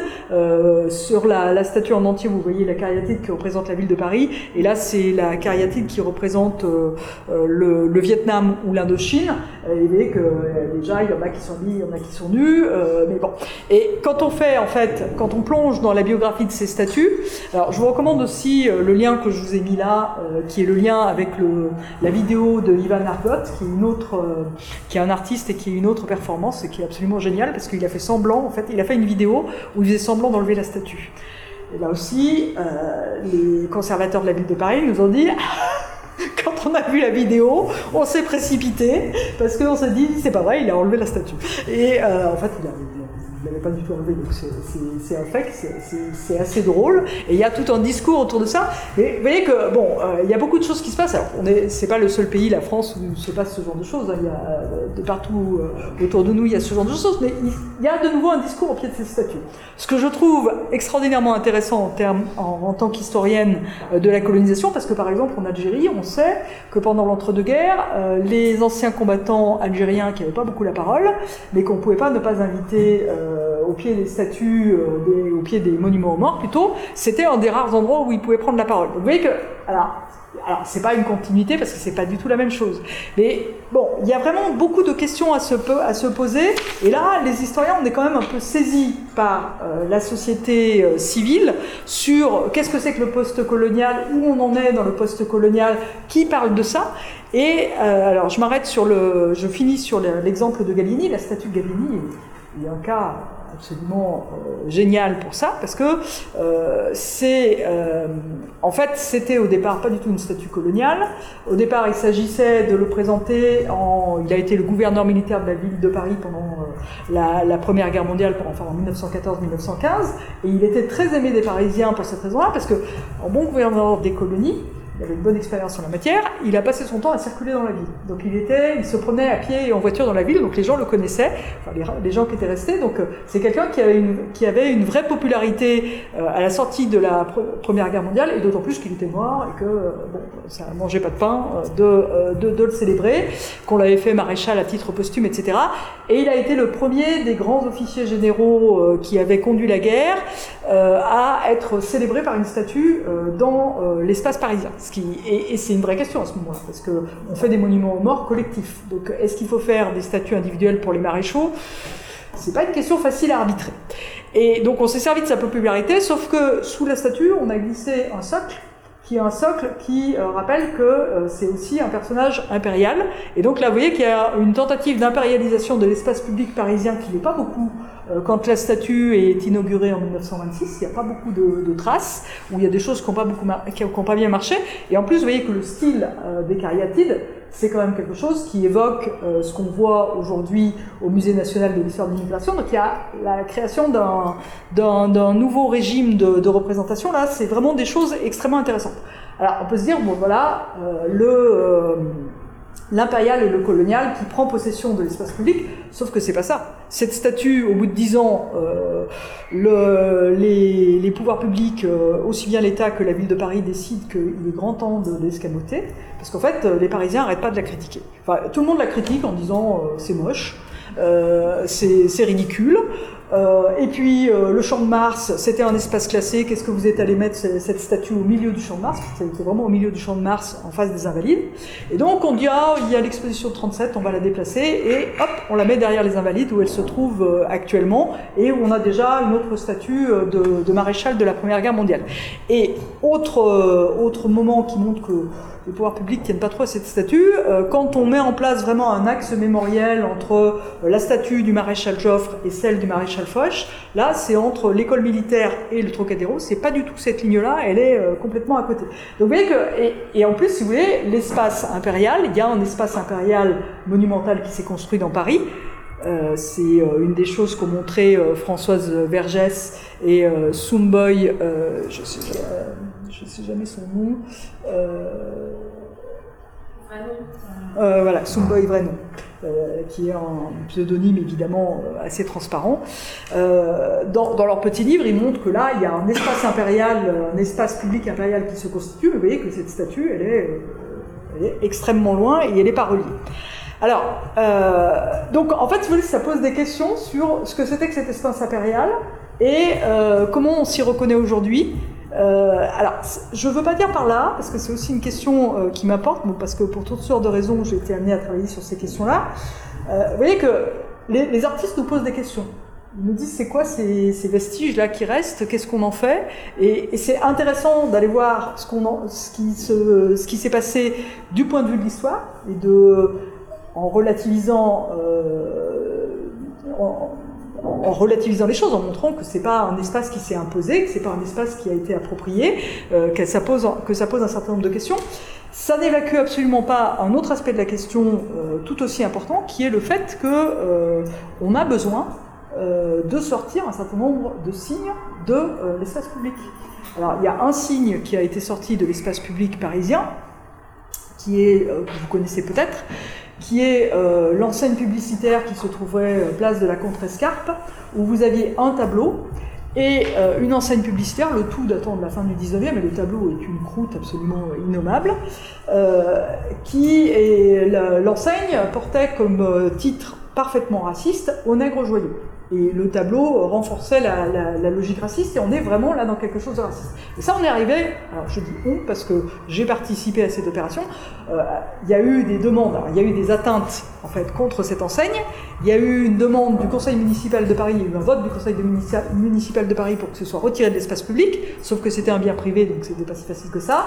Et euh, c'est le musée Carnavalet qui s'y est collé finalement et qui a été chargé en fait de récupérer le tout sous prétexte de restauration. Le tableau est euh, dans la salle des anciennes du musée Carnavalet. Je suis pas sûr qu'il y restera, à mon avis, il va finir en réserve parce que vraiment il est moche ce tableau. Euh, et euh, l'enseigne, elle n'est pas prête d'être restaurée, à mon avis. Mais vous voyez que c'est important aussi de sortir des objets de l'espace public et d'entendre ce qui est dit autour de ces objets, c'est-à-dire d'entendre qu'il y a des objets qui créent un réel problème, qui sont désaccordés par rapport à l'espace public et que là, on doit devenir vraiment post-colonial, c'est-à-dire qu'on doit euh, les enlever et euh, les mettre ailleurs. Et bon, les statuts sont quand même un bon cas d'étude et un bon cas d'école pour ça, parce que je ne sais pas si vous le savez, mais c'est quelque chose qui a été montré il y a longtemps par Maurice Agulon. En fait, euh, les statuts se sont multipliés de façon invraisemblable euh, dans toutes les villes françaises, même dans quelques campagnes, euh, à la fin du 19e siècle et au début du 20e siècle. Et puis, dans les années 1950-1960, quand on a commencé, alors il y en a qui ont été fondus pendant la Seconde Guerre mondiale par les Allemands ou par les autorités de Vichy pour récupérer du bétail. Et puis le moment où on en a déboulonné le plus, en fait, c'est dans les années 50-60 parce qu'on a créé des parkings et que les statues, elles étaient toujours sur les places au milieu. Donc, euh, pour les parkings, c'était très gênant. Donc, euh, on les a enlevées et on les a mises. Euh, en général, on les met à côté d'un autre monument ou on les met dans le musée local, etc. Donc, si vous voulez, on peut tout à fait transformer l'espace public, il n'y a, aucun problème. Donc, vous voyez que, et pour moi, c'est important aussi que les études postcoloniales et en tout cas les discussions académiques qu'on a autour d'elles sortent du c'est pas un huis clos académique parce que euh, on a des étudiants, enfin ça, ça diffuse. J'espère que je vous l'ai montré de, différentes manières, mais il est important de sortir de euh, cet espace-là et euh, bah, d'aller en parler, par exemple au pied des statues. Merci.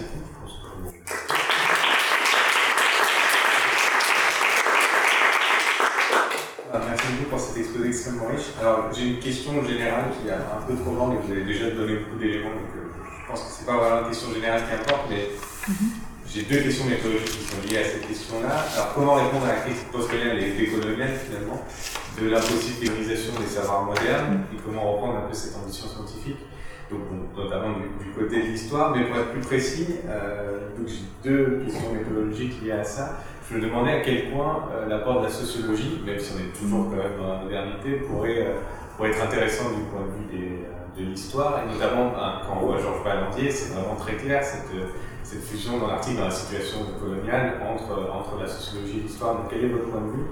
Et aussi Julien Go qui fait partie, mm. euh, qui, fait partie qui, est sociologue.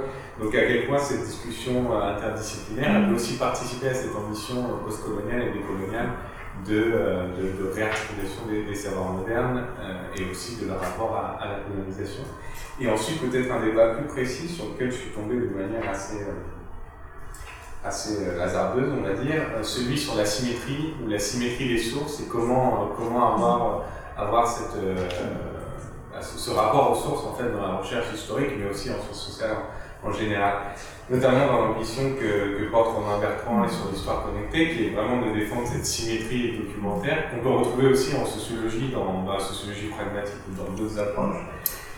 Et une critique qui a été faite, alors que j'ai retrouvé chez Samir Boumedienne, mais qu'on pourrait trouver aussi chez les Bourdieusiens en sociologie, vis-à-vis de la sociologie pragmatique, qui est que, euh, à partir de cette symétrie documentaire pour retrouver la domination ensuite, finalement, on, perd de vue la domination en cours de route mm. et le fait que la colonisation se soit construite sur une asymétrie documentaire très forte, bah, on n'arrive plus à analyser la domination si on part du postulat qu'il faut, euh, il faut une symétrie de débat et analyser les sources de manière égale. Et c'est ce que notamment dénonce Samir Boumedienne dans son, dans son livre La colonisation du savoir, qui de dire qu'on est obligé de partir du codex colonial pour étudier les, bah, notamment la, la colonisation les Amériques et donc que c'est forcé euh, d'avoir un récit des dominés pour, euh, pour avoir une symétrie documentaire, finalement c'est un peu pieux, puisqu'on n'y arrivera jamais euh, sur, sur, les sources qui nous ont été liées. Voilà. Bah, merci. C'est, alors c'est, des très grandes questions et je risque de, de vous faire des, des réponses un peu, un peu dilatoires. Je vais commencer par la, question de, de, la symétrie des sources. Alors, l'ouvrage de Romain Bertrand là-dessus était très important, mais par exemple, quand on travaille euh, sur l'Afrique, euh, ça coince extrêmement vite, parce que euh, quand on travaille sur des sociétés où les sources écrites en fait tiennent une place extrêmement limitée, là, on est tout de suite très coincé. D'un autre côté, les historiens sont un peu flegmatiques sur cette question, parce que euh, l'asymétrie, enfin la symétrie avec le A, la, symétrie des, la dissymétrie plutôt, comme ça sera plus clair, des, sources, euh, c'est pas seulement la colonisation en fait. C'est une question euh, absolument, absolument générale.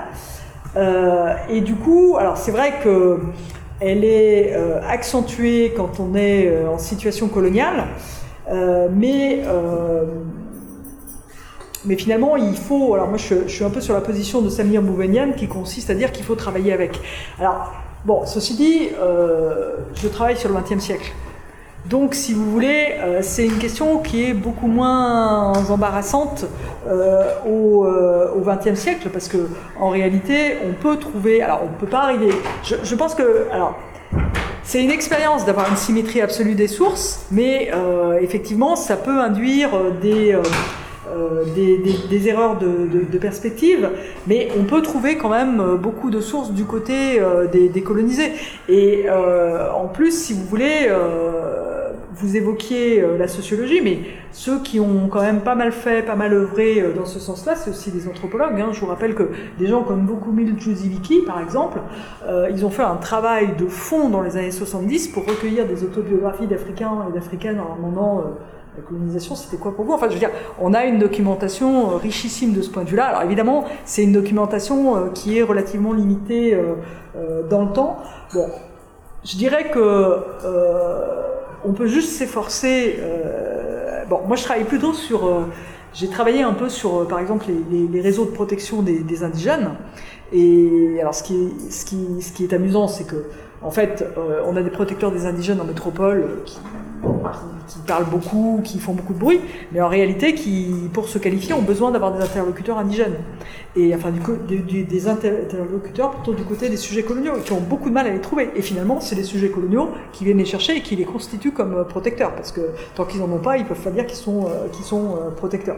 Et ce que je dirais, c'est qu'en fait, travailler sur des réseaux, plus on travaille sur des réseaux, et peu importe en fait euh, le point dont on part, que ce soit euh, du côté euh, des colonisateurs, des colonisés, et il faut partir de toute une série de, points différents. C'est pour ça qu'il n'y a pas d'anathème à porter de ce point de vue-là. Et enfin, je veux dire, travailler sur à l'intérieur des réseaux des colonisateurs, ça peut être très intéressant aussi parce que c'est ce qui permet de, de voir d'autres acteurs en fait, et qu'on a besoin de faire ce travail de réseau pour en voir de plus en plus. Après, moi, je suis très admirative de euh, de recherches comme celle de Marie Rodet, par exemple, sur l'archéologie euh, des villages euh, des, des, esclaves, enfin plutôt des esclavisés, qui se sont sauvés au début du XXe siècle, tous ceux qui sont partis, qui se sont libérés avec leurs pieds, et qui pour beaucoup d'entre eux, n'ont pas pu aller très loin en fait, parce qu'ils étaient trop loin de leur lieu d'origine et qui se sont installés à proximité du, du, village où ils étaient réduits en esclavage et qui ont négocié leur position à partir de là. Euh, et, et, elle dit bon voilà, euh, quand on fait euh, de l'archéologie du contemporain, on trouve les traces de ces villages, et en même temps, quand on met en avant les traces de ces villages, on peut embarrasser énormément des personnes qui n'ont pas envie de se réclamer de cette ascendance-là. C'est quelque chose, c'est un discours aussi que dit Ibrahim Atioub. Donc, et, je trouve que là, on arrive dans des niveaux de complexité qu'on n'avait pas avant sur sur la colonisation et qui sont extrêmement extrêmement importants. Et c'est pour ça que euh, moi, je bataille un peu contre euh, les textes qui traînent sur Internet. J'en ai marre qu'on parle de la colonisation à travers euh, le discours sur l'Afrique de Victor Hugo, etc. Il, est très bien, il est très intéressant, mais je veux dire, on voit pas grand-chose. Donc, c'est un peu ce que je ce que je visais par là. Alors, sur la décolonisation des savoirs et sur la décolonisation de l'histoire. Il y a évidemment des apports, euh, des apports euh, interdisciplinaires, hein, ce serait difficile de vous dire euh, que non. bon, ce qui est un peu amusant, c'est que les sociologues s'y prennent un peu tard quand même. Hein, ça leur vient sur le tard. Du, point de vue de. Bon, moi j'ai plus travaillé avec des historiens et des anthropologues, c'est temps que vous vous en rendez compte. Donc, euh, mais bon, pour autant, c'est tout à fait intéressant. Et franchement, le livre de, de Julian Go est très bien. Euh, moi, je lis avec beaucoup de plaisir et d'intérêt aussi euh, ce que publie Stéphane Dufoy. mais bon, donc il, est certain qu'il faut qu'on cherche tous. Et on a tous des ressources méthodologiques différentes et il faut qu'on les, les, mette ensemble. Et ça ne veut pas dire qu'on va tout, tout, faire converger. Je, je pense que c'est un peu ça que je, veux, je, voulais vous dire. Bon, il y a, y a des moments où on a besoin de penser en studies et donc euh, d'aller tous dans le même sens, puis il y a des moments où, bah, il faut dire, on fait des choses différentes et qui sont complémentaires et qui des fois sont contradictoires et c'est pas très grave. Euh, alors sur la décolonisation de l'histoire, honnêtement, je trouve que euh, on a franchi un cap avec euh, le livre de Chakrabarti quand même, parce que, parce que même les historiens euh, du Moyen Âge, alors il y, a, y a un article extraordinaire d'une historienne du, euh, du, Moyen Âge qui est très réticente par rapport à ça, qui s'appelle Les études postcoloniales et le Moyen Âge, épater les médiévistes. je me souviens plus du, de, de, la référence exacte. Et, et c'est vrai qu'il y a, bon, aller dire que le Moyen Âge est intégralement postcolonial parce que ce serait la période qui serait spécifique aux, sociétés européennes, ça c'est quand même euh, pour moi euh, pas, pas extrêmement intéressant. Par contre, euh, rappeler à tout le monde que à chaque fois que on parle de concepts historiques, il faut aller voir les exemples qui sont dessous et que les exemples sont toujours européens et pourquoi ils sont toujours européens et pourquoi on n'aurait pas d'autres concepts et comment on fait par exemple, qu'est-ce qu'on peut prendre? Alors honnêtement, l'histoire chinoise pour moi c'est un peu une terra incognita parce que j'en sais rien. En fait, je, sais que ce que je lis dans des, dans des ouvrages de synthèse et en plus écrits par des, universitaires américains en général. Donc bon, euh, mais je pense que c'est ce que nous ont appris les études de post-colonial aussi. C'est que euh, c'est de bien mesurer ce qu'on voit en fait et ce qu'on voit pas et d'avoir conscience de, ce qu'on voit pas. Euh, bon, moi j'avais été très frappé euh, dans une revue parce qu'on avait reçu un un dossier de collègues japonais et euh, les historiens, il y a une partie des, historiens au Japon qui sont des marxistes purs et durs. C'est très très étonnant. Enfin, je veux dire, je trouve que entendre ces différences-là, ces différences de fonctionnement, c'est très important et que c'est quelque chose qui, euh, pour les historiens, pour tous les historiens, même ceux qui travaillent sur la France, sur des sujets euh, très occidentaux, etc., et qui veulent pas s'ouvrir, là, c'est quelque chose qui est passé. L'autre chose que je dirais, c'est que euh, il y a un texte de Mamadou Diouf euh, qui date de 2001 et qui était paru dans la revue euh, canadienne, dans le journal canadien des, des études africaines, et qui est un texte très bien sur des histoires et des historiens où il explique que, alors il parle des sociétés africaines en général, mais en fait il parle du Sénégal. Il dit bah au Sénégal, les historiens universitaires, on n'a plus la cote on n'est plus écouté parce qu'on a trop fait d'histoire nationaliste Et en fait, on voit ressurgir toutes sortes, on voit surgir toutes sortes de récits euh, historiques euh, différents dans la société, parce que les gens se parlent d'histoire, ça fait partie de la conversation générale, y compris des choses qui misent sur la tradition orale, mais en la remixant d'une autre façon, et puis des chansons, etc. Et je trouve que euh, ce, qui, ce, qui, est fascinant, c'est que c'est un texte qui date de 2000 ans, et la situation qu'il décrit, quand vous lisez ça, vous dites, ah bah oui, c'est ce qui est en train de se passer dans la société française, en fait. Donc, même si les, les, choses sont différentes, on est... donc, si vous voulez, je trouve que là, il y a y a un renversement qui est tout à fait, euh, euh, tout à fait euh, réjouissant et tout à fait stimulant. Et moi, je suis très admiratif du rôle que Mamadou Diouf et Achille Mbembe ou euh, Souleymane Bachirdian ont su, ont su jouer dans la polémique autour des études postcoloniales parce que pour eux, ça a été quand même un moment où ils ont pu s'émanciper quand même des réseaux néocoloniaux. Enfin, comment dire? C'était les réseaux en fait anticolonialistes français, hein. c'était les réseaux euh, Catherine Coquerel, et puis c'était les réseaux de tous les centres d'études africaines en fait. Alors, il y a une grosse histoire des centres d'études africaines entre les années 60 et 90 à faire, c'est quand même extrêmement intéressant. Et c'est comment ils se sont positionnés à l'intérieur du champ académique français et, euh, et, comment ils ont fonctionné dans un système de patronage quand même euh, bien intentionné, mais euh, qui les a empêchés de voir ce qui se passait du, côté, du côté des études postcoloniales et en particulier aux États-Unis, alors qu'ils étaient toujours forés aux États-Unis. Hein. Donc euh, il y a quand même là quelque chose qui est euh, tout à fait surprenant. Et, euh, et, je trouve que ces voix-là, elles sont complètement intégrées maintenant. Donc, moi, j'ai l'impression que l'histoire parle plusieurs, plusieurs langues maintenant, alors que ce n'était pas le cas avant. Merci beaucoup. Et Catherine Kokevidovic, qu'on a aussi invité dans le séminaire, et vous pouvez réécouter si, si, vous le souhaitez. Euh, donc, je vous propose d'ouvrir la salle, de prendre deux, trois questions à la fois. Euh, ouais. Oui, bonjour, merci beaucoup pour, euh, pour votre présentation. Je vais bien vous présenter quand vous prenez la parole. Bien sûr, je suis maître de conférence au Musée d'histoire naturelle, anthropologie, sociologie, sociologie, environnementale, du côté droit. Euh, c'est par rapport à ça que j'ai une question sur rebondissant sur ce que vous avez dit. Je vais vous demander ce que vous trouvez que les études postcoloniales et subalternes ont un peu ont eu un impact sur la discussion justement sur les sources sur l'histoire orale, par rapport à l'histoire écrite et l'histoire orale. Euh, parce qu'il y a eu des procès, notamment au Canada, sur les territoires autochtones, où il y a eu une confrontation entre les deux, et l'histoire orale était généralement un peu plus de côté euh, de l'histoire écrite classique. Suite. Euh, merci de Fred, je co-organise le, séminaire. Euh, merci déjà euh, pour, votre intervention, c'était passionnant et puis le texte aussi, vous avez à lire en avant, enfin avant le séminaire. Euh, moi, ma question, euh, elle portait un petit peu, parce que vous m'avez parlé de, sur la colonialité et les études décoloniales, parce que j'ai l'impression qu'en ce moment, l'intégration du post-colonial dont vous parlez dans l'article, elle se fait un petit peu en sacrifiant euh, les coloniales, c'est-à-dire euh, les postcoloniaux, c'est devenu la position médiane, sympa et un peu réformiste, qui est à distance à la fois des pro-colonisations et puis des dangereux des coloniaux.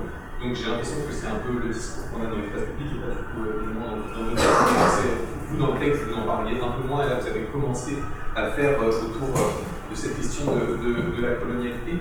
Et moi, ce qui me semble intéressant dans la notion de colonialité, c'est pas tant forcément est-ce qu'elle peut agir comme un espèce de bloc transhistorique qui s'appliquerait à tous les contextes, y compris extra-coloniaux, etc., mais c'est ce qui permet comme réflexion en termes de quelle est la colonialité que nous on porte avec les disciplines, et ça, ça vaut qu'on étudie n'importe quelle période, en fait, euh, mm. même quand c'était pas, euh, qu'elle faisait pas euh, l'objet d'une, d'une, enfin, que cette période a pas fait l'objet d'une colonisation. Euh, et pour moi, ça c'est un problème qui se retrouve à la fois chez chaque partie, hein, et qui, parce que un, des, le cœur de l'ouvrage, c'était de dire pendant tout l'ouvrage, euh, finalement, je ne vais pas vraiment pouvoir donner la parole du subalterne parce que l'histoire m'empêche de le faire. Donc il y avait une espèce de blocage sur ce que la discipline permettait ou non de restituer ces points de vue des subalternes et qui est aujourd'hui au cœur, euh, enfin, les, les, disent la même chose à travers la colonialité de la discipline et le fait qu'on puisse pas en sortir. Et donc, euh, oui, remettre le colonial à sa place, mais en même temps, on ne peut pas vraiment le remettre à sa place étant donné à cette configuration. J'aurais bien aimé vous entendre plus sur ce point de vue, on va dire, euh, disciplinaire et puis sur la colonialité de la discipline elle-même, quelles que soient les sources qu'on utilise, etc. etc. Merci beaucoup. Et est-ce que bien, ça ou pas Alors, vous avez déjà la réponse, c'est de euh, bonjour, Elara Berthaud, euh, je suis littéraire chargée de recherche au et j'organise un sur le décolonial à Bordeaux. Donc, merci beaucoup pour votre texte. ici, dans le jeune, choses. c'est une question peut-être en rebond à ce qui vient d'être posé sur le, sur le décolonial sur euh, cette intégration des théories sud-américaines, enfin des, textes critiques sud-américains, et notamment euh, la manière dont vous envisagez la colonialité chez Minéo, vous avez cité au début, mais euh, j'ai l'impression qu'il recouvre presque, vous avez un réalisme en fait actuel.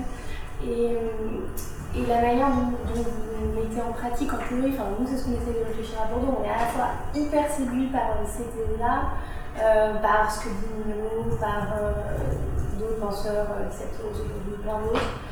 Et concrètement, dans nos pratiques, comment on l'articule? À notre recherche qu'on fait déjà en fait par-delà nos disciplines, euh, d'aller chercher des textes, euh, d'aller chercher des récits, d'aller chercher des sources, euh, qui sont, qui sont des, manières de donner à lire des historicités autres en regard des sources coloniales. et comment on a en fait des pratiques qui seraient plus décoloniales. Parce là, on est resté au niveau et donc c'est fascinant. Mais qu'est-ce que ça change dans nos pratiques? Qu'est-ce qu'on imagine? Et de manière très concrète. Alors, effectivement, il y a les statuts, il y a, la question des musées, mais aussi dans, nos pratiques, nous, euh, d'historiennes, de littéraires, peu importe, en termes de co-construction, en termes d'open access, en termes. Euh, euh, enfin, c'est des, des, réponses pratiques, quoi. Quand on essaye d'articuler ces, ces, ces, lectures, pas toujours facile d'ailleurs, en fait, parce qu'on fait comme si c'était évident, en fait, enfin, il n'est pas toujours euh, hyper clair. Enfin, mm. Et concrètement, comment ça change, comment vous l'enseignez euh, mm.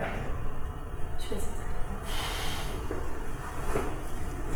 euh, bon, bah, merci pour toutes ces questions qui là aussi sont imposantes. alors je vais commencer peut-être sur la question des sources et comment euh, les études euh, subalternes ou postcoloniales, euh, enfin quel traitement par, rapport aux sources orales et par rapport à l'histoire écrite? Bon. Alors honnêtement, je suis pas très spécialiste de ça. Parce que je, pratique peu l'histoire, l'histoire orale, je la pratique très directement à travers mes, mes, doctorants et doctorantes. moi, j'ai envie de vous répondre en vous, en vous renvoyant vers. Il y a un texte de l'historien Zeleza, euh, qui dit c'est un problème des études postcoloniales. C'est-à-dire que les études postcoloniales, en fait, euh, sont... Alors, c'est une critique qu'il a formulée euh, au début des années 2000, donc c'est toujours une critique sur la textualité. Et je pense, c'est peut-être ça, d'ailleurs, c'est peut-être à ça que vous faites allusion, mais où il dit, bon, où est la tradition orale Qu'est-ce qu'on fait de la tradition orale là-dedans Et ces sources-là, elles sont fondamentales pour nous, et est-ce que, du coup, c'est adapté à notre situation d'histoire africaine? Mais là, moi, il me semble que c'est aux historiens de l'Afrique de répondre, et je pense qu'il y en a de plus en plus qu'on entend euh, répondre. Le problème de... bon, je, vais enchaîner avec les, deux autres questions, mais le problème qu'on a quand même, c'est que on lit des choses qui sont fascinantes. Hein. Moi, je suis comme vous, hein. je lis, mais en même temps, on a l'impression de picorer dans un champ immense de euh, se trouver face à des choses qu'on n'est pas sûr de comprendre parce qu'on n'a pas les mêmes références euh, théoriques, etc. Et, effectivement, après derrière, on se dit, bah, j'en fais quoi maintenant Mais euh, c'est vraiment une des, une des grandes difficultés de, de, ça. Mais bon, moi, je trouve que quand même, on fait des progrès. Enfin, je trouve que c'est important. Alors, ça revient à votre question. C'est important que, par exemple, la question soit posée par un, sociologue de, de, premier plan qui dise, alors comment on va faire de la sociologie non hégémonique? Les historiens se posent pas trop la question. Hein, donc, euh, mais euh, effectivement, on pourrait, euh, on pourrait, on pourrait aussi poser ce, genre de questions. Alors, pour, pour répondre, je vais répondre en même temps peut-être aux deux questions sur les études décoloniales. j'ai essayé d'en parler le moins possible parce que en fait ma position, alors ma position elle évolue en permanence en fonction de ce que je, en fonction de ce que je lis, mais c'est quand même quelque chose qui me je suis assez intimement convaincu depuis, je dirais, euh, bah, depuis qu'on lit, euh, enfin, moi depuis que je peux lire des études décoloniales, ça fait à peu près dix ans parce que les textes sont mis à disposition, ils sont traduits, etc. Moi je lis pas l'espagnol, donc je les lis en français et en anglais, et ça, évidemment, ça limite mon, euh, mon champ de lecture. Mais euh, moi, j'ai quand même l'impression euh, d'une théorisation qui est infiniment plus solide que celle des études postcoloniales. Les études postcoloniales, je trouve qu'elles se sont euh, éclatées un peu de partout parce qu'en fait, elles étaient. Alors, ça rejoint une des critiques qui leur a été faite des, théories en fait très très, très libéral finalement, et qui était parfaitement conforme au système américain universitaire dominant. par contre, je trouve que quand on lit les études décoloniales, on tombe sur quelque chose de beaucoup plus construit, euh, au départ de beaucoup plus fort, qui fait des réponses, réponses fortes, qui fait des sur la colonialité euh, très clairement. Moi, ce que j'ai dit sur la, la, colonialité, euh, du point de vue des études décoloniales, c'est un peu, euh, c'est quelque chose de comment dire.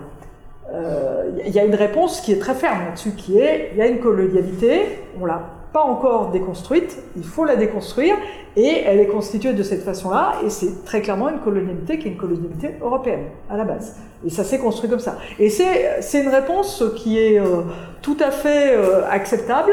Bon, après, euh, je pense qu'on a quand même intérêt à aller voir de plus près ce que c'est que cette colonialité et quelles sont les configurations, comment ça bouge, enfin à faire le travail historique là-dessus.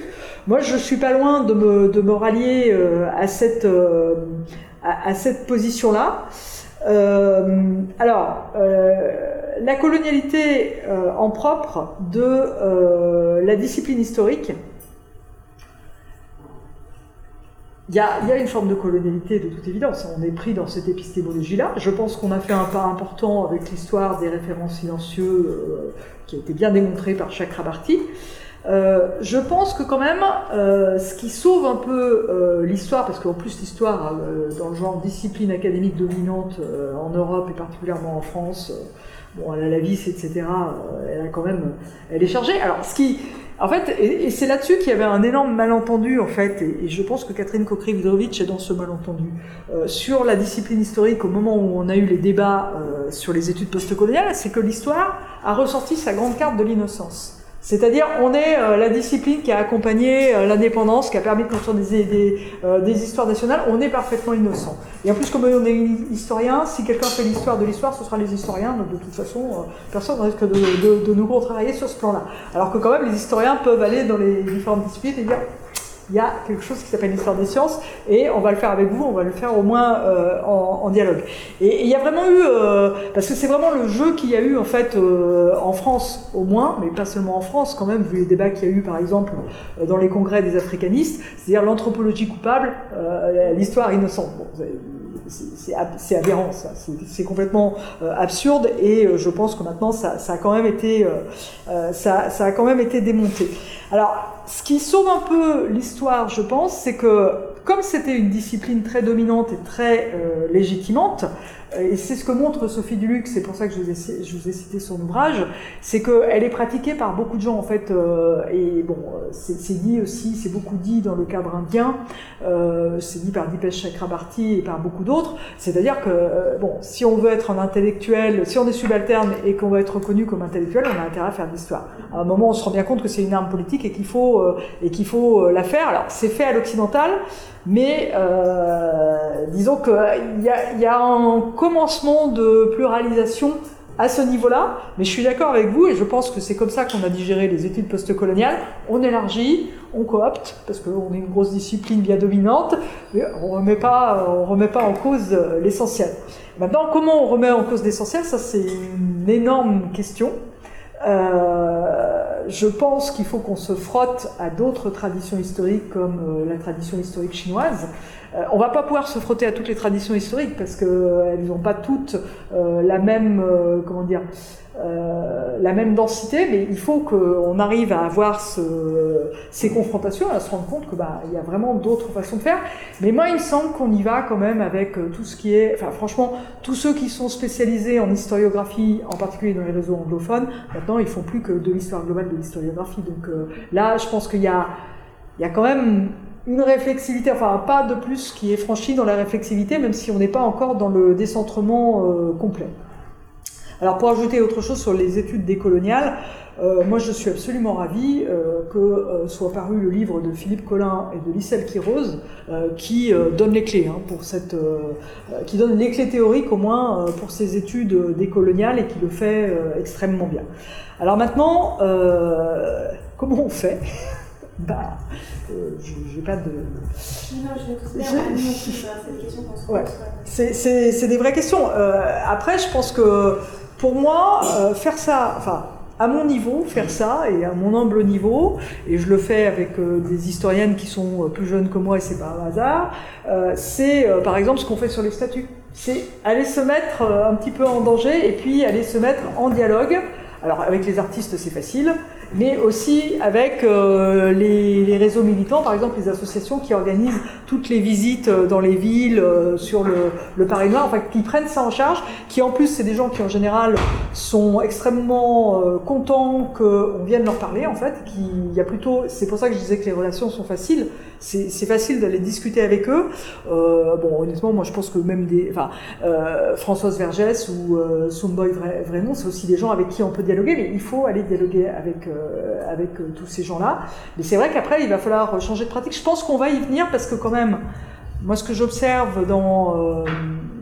Euh, je viens juste de, quitter une responsabilité de, master recherche. Et ce qu'on essaye de faire maintenant dans les masters recherche en histoire, parce qu'on voit bien que dire aux étudiants, bon, vous faites votre master et puis voilà, vous faites votre recherche dans votre coin, ça marche plus. On leur fait faire plus de recherche collective et je pense que là, on va commencer à voir arriver des choses. Mais après, il va falloir qu'on arrive à faire passer. Et là, on a un travail de traduction à faire. Et il nous revient, je pense, en tant que spécialiste de la colonisation, il nous revient de dire, c'est pas euh, c'est pas ahurissant ce qu'on propose, c'est pas contraire à l'universalisme républicain, il faut arrêter avec ce genre de discours. Euh, il nous revient de dire, on peut par exemple faire des groupes de parole séparés. Parce que faire des groupes de parole séparés, tenir compte de la position des uns et des autres, c'est nécessaire.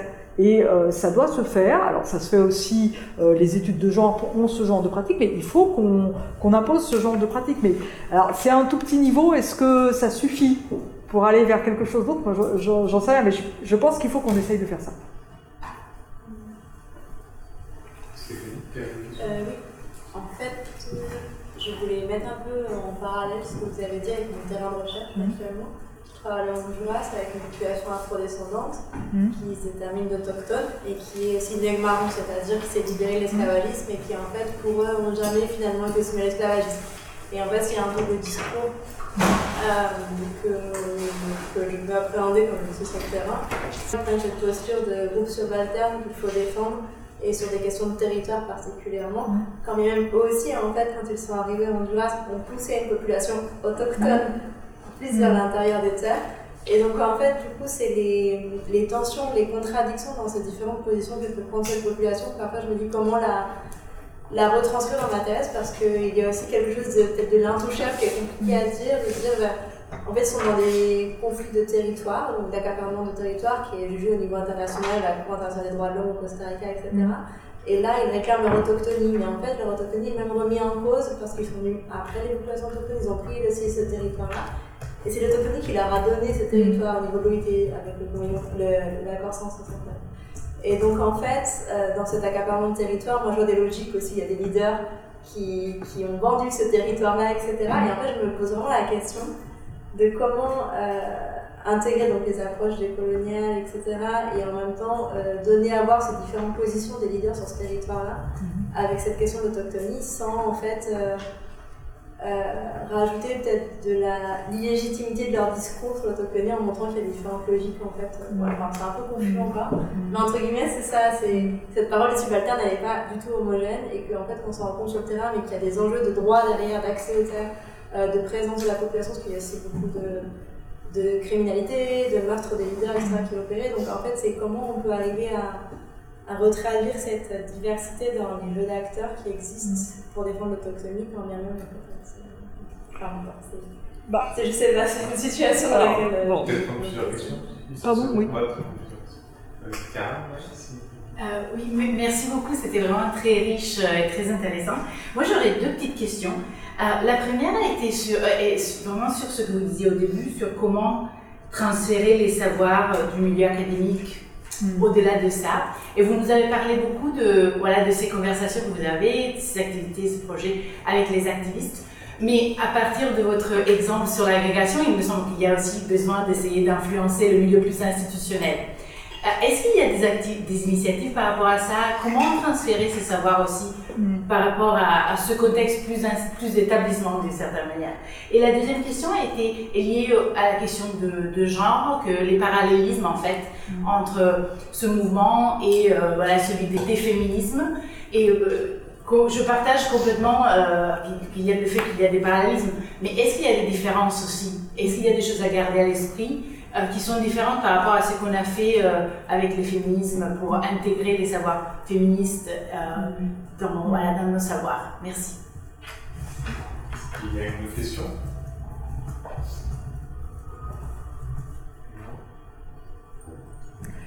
Euh, je vous remercie pour vos questions. Euh, je vous remercie tous d'ailleurs, euh, mais elles sont complexes. bon. alors je vais peut-être un petit peu botter en touche sur la première. Vous, êtes, vous travaillez sur le Costa Rica, c'est ça ou sur Honduras. Pardon Honduras. Honduras, d'accord.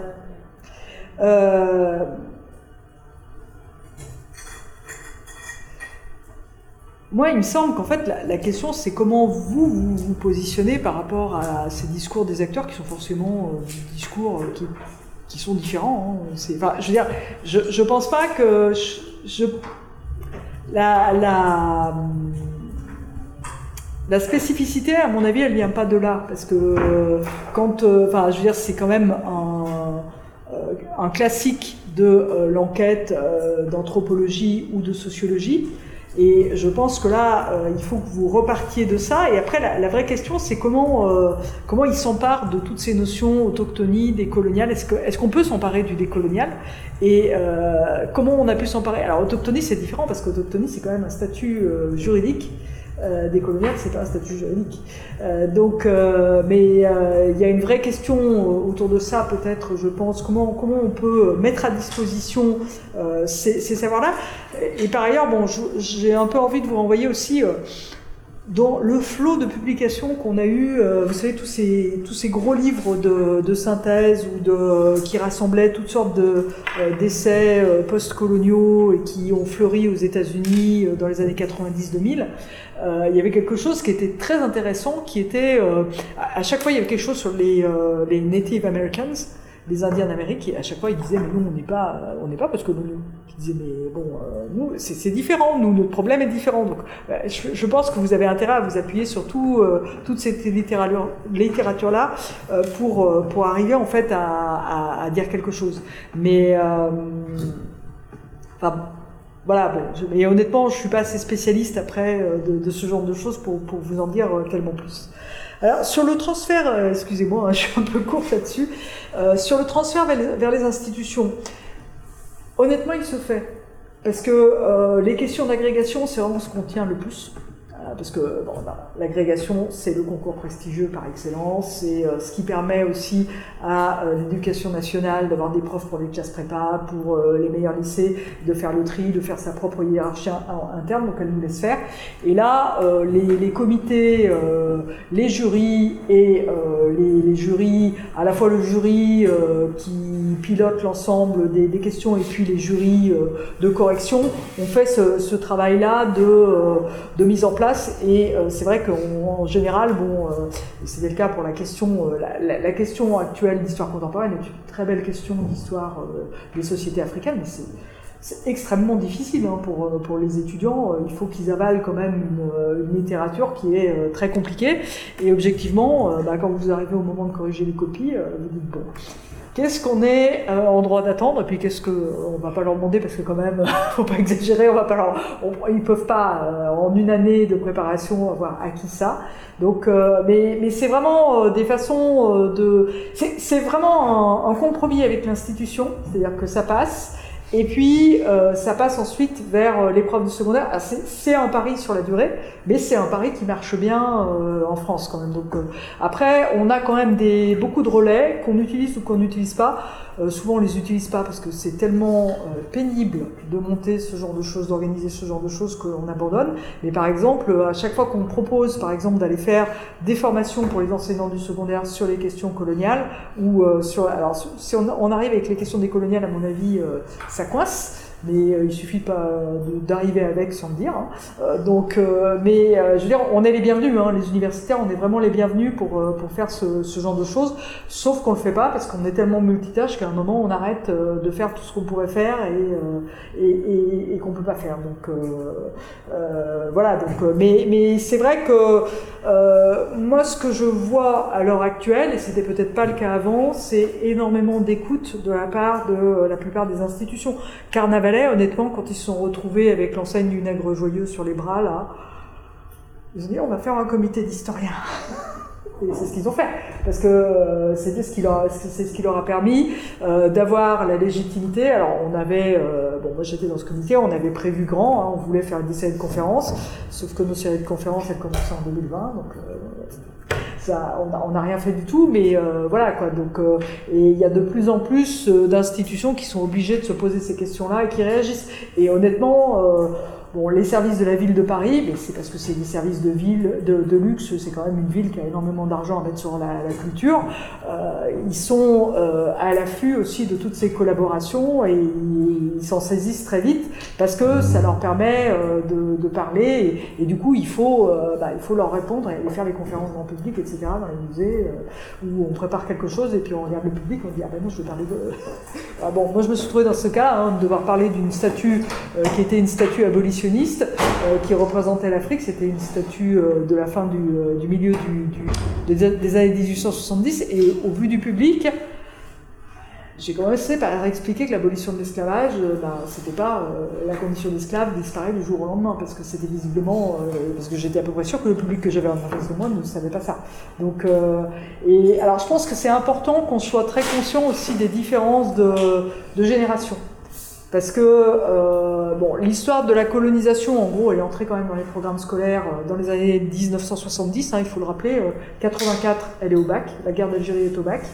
Et donc c'est passé, quoi. C'est devenu vraiment un classique. je veux dire, tous, vous tous qui êtes là, qui êtes allés au collège et au lycée après, vous y avez eu droit. Il y a un moment où on vous parle de la colonisation, c'est pas quelque chose qui est caché. Après, le fait que les étudiants de première année disent ah non non non, moi je n'en ai jamais parlé, si vous voulez beaucoup de choses euh, dans les programmes dont on n'aura jamais parlé euh, si on se fie à leurs souvenirs, mais c'est pas euh, c'est pas très fiable. Mais après, c'est vrai que moi je le vois parce que j'ai participé aussi à un certain nombre de, manifestations autour, par exemple, de la commémoration justement de l'abolition de l'esclavage. Et on se trouve face à des publics. Alors, il y a des moments où on force nos étudiants de première ou deuxième année à y aller parce qu'ils ont un truc à rattraper, etc. Moi, je me souviens d'avoir fait ce genre de choses.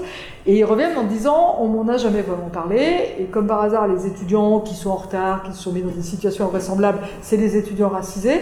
Et c'est vrai qu'ils ont un vécu de euh, comme euh, quelque chose qui leur est présenté pour la première fois, mais parce que c'était dit d'une autre manière, mais dans un flot. Enfin, je veux dire, il y a beaucoup de sensibilités différentes et je pense que en tant qu'historien et historienne, comme quand même euh, on est écouté et on n'est pas trop pris pour des euh, radicaux libres encore, euh, il, faut, il faut dire ça, il y a des publics différents et c'est normal de, de, de, dire des choses différentes, sauf que ça peut pas se traduire comme ce que fait l'enseignement, l'éducation nationale, c'est-à-dire l'histoire de l'esclavage, c'est pour les lycées techniques ça, on, évite quand même.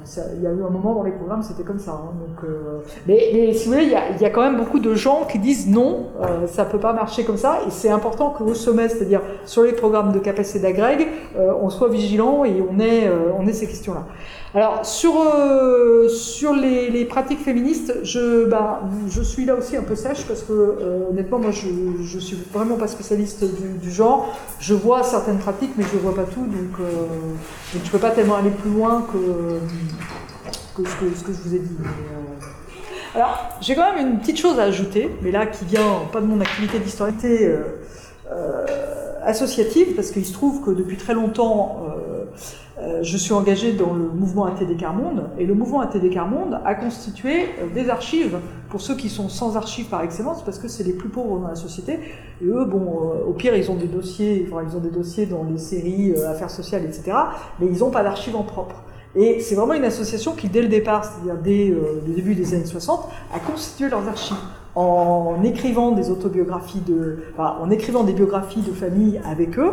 Et d'ailleurs, ces archives, elles sont très difficile d'accès parce que c'est des archives très sensibles. Mais je pense que c'est aussi un modèle. Alors, il se trouve qu'en plus, ces archives euh, viennent d'être reconnues par l'UNESCO comme faisant partie. Euh, il y a une liste des archives mondiales de l'humanité ou je ne sais trop quoi là, qui euh, et qui recense comme ça les archives qui sont des archives un peu inattendues, qui ne sont pas les archives produites par les États, mais qui sont produites ailleurs ou bien qui sont particulièrement précieuses. Et je pense que c'est effectivement un travail qu'on a à faire de, de collecter. Alors Bon, comme de toute façon, on est affreusement fliqué en ce moment euh, sur tout ce qu'on collecte comme documentation, alors les sociologues et les anthropologues encore plus, mais les historiens aussi, et qu'on est tenu de déposer, en fait, alors si vous voulez, qu'on soit tenu de déposer euh, nos sources, etc., c'est très gênant parce qu'en plus, on ne sait pas trop ce qu'on nous demande, enfin, je veux dire, euh, ça nous prend un temps fou. Mais la vertu de ça, c'est que peut-être que par là, on peut commencer à construire d'autres formes d'archives. Alors, ces archives, peut-être qu'elles sont destinées à être lues d'une toute autre façon par ceux qui nous suivront, mais je veux dire, je pense que c'est peut-être, euh, ça fait partie des choses qu'on peut avoir à faire. Ah non, je moi, merci beaucoup hein, d'avoir été euh, passionnant. Merci de nous avoir partagé euh, ce, ce, moment. Et, donc d'abord sur 84, hein, passé 84 et toute l'année, euh, prof d'histoire avait beaucoup peur il nous a dit surtout ne prenez pas ce sujet. C'est la première fois que ne prenez pas la guerre d'Algérie parce qu'on n'aura pas le temps de le traiter. Donc voilà, 84 c'était ça quand même. Euh, et euh, là, à la fois je rebondis là, sur l'épisode ATT 40 parce que c'est intéressant. Je pense que la question de la colonialité et euh, les approches postcoloniales et de la colonialité en particulier, effectivement, ça ouvre aussi tout un champ de requalification en fait de, savoirs qui n'étaient pas considérés comme des savoirs, mais en fait toujours aussi euh, euh, comment, passant par la légitimation de, ceux qui portent les savoirs. Et donc du coup, je voulais avoir une question par rapport aux pratiques dans votre université, justement, Paris 8, que vous avez cité au départ. Est-ce que euh, cette production de savoir, ces échanges de dialogue, le fait qu'on ne mette pas un, centre qui soit spécialisé euh, là-dessus, du coup, dans, un, une université, moi je ne la connais pas tant que ça, mais qui me semble aussi euh, très hétérogène, et notamment avec une présence de personnes racisées, peut-être plus dans le corps professoral et parmi les chercheurs plus qu'ailleurs. Du coup, comment se passe le dialogue? Est-ce qu'effectivement, cette production de savoir, ces réflexions qu'il y a, est-ce que ça impacte aussi le dialogue entre ce corps professoral et les chercheurs Et puis pour euh, aller aussi dans le sens de comment est-ce qu'on peut faire évoluer euh, l'institution, euh, de ce que vous avez pu citer par rapport au concours, est-ce que du coup, à l'intérieur de l'université elle-même, en tant que institution qui est aussi en relation avec d'autres universités euh, euh, internationales. Est-ce que c'est aussi pris en compte dans la manière dont on gère la coopération internationale, euh, les collaborations internationales avec ceux qu'on a colonisés à un certain moment et dont vous avez aussi cité la difficulté d'avoir des sources avec la question des minorisations, etc. C'est-à-dire qu'en gros, comment est-ce que cette propre pratique, vous passez à travers l'histoire, et j'imagine pas que, comment est-ce que ça, ça influe sur sa propre euh, pratique au quotidien en tant que chercheur? Parce que ça, ça, ça, voilà, ça, ça met dans des moments, enfin vous l'avez bien dit, hein, il y a une évolution. Euh, voilà, moi j'ai fait aussi euh, ma thèse dans les années 90, on était déjà dans, dans l'époque de Sciences et Empire, enfin avec toute une remise en cause déjà de, de l'histoire coloniale, dans l'histoire des sciences d'aller regarder ce, qui se passe du côté de, l'Empire, et notamment de ce que produisent les historiens de la colonisation des pays qui avaient été anciennement colonisés.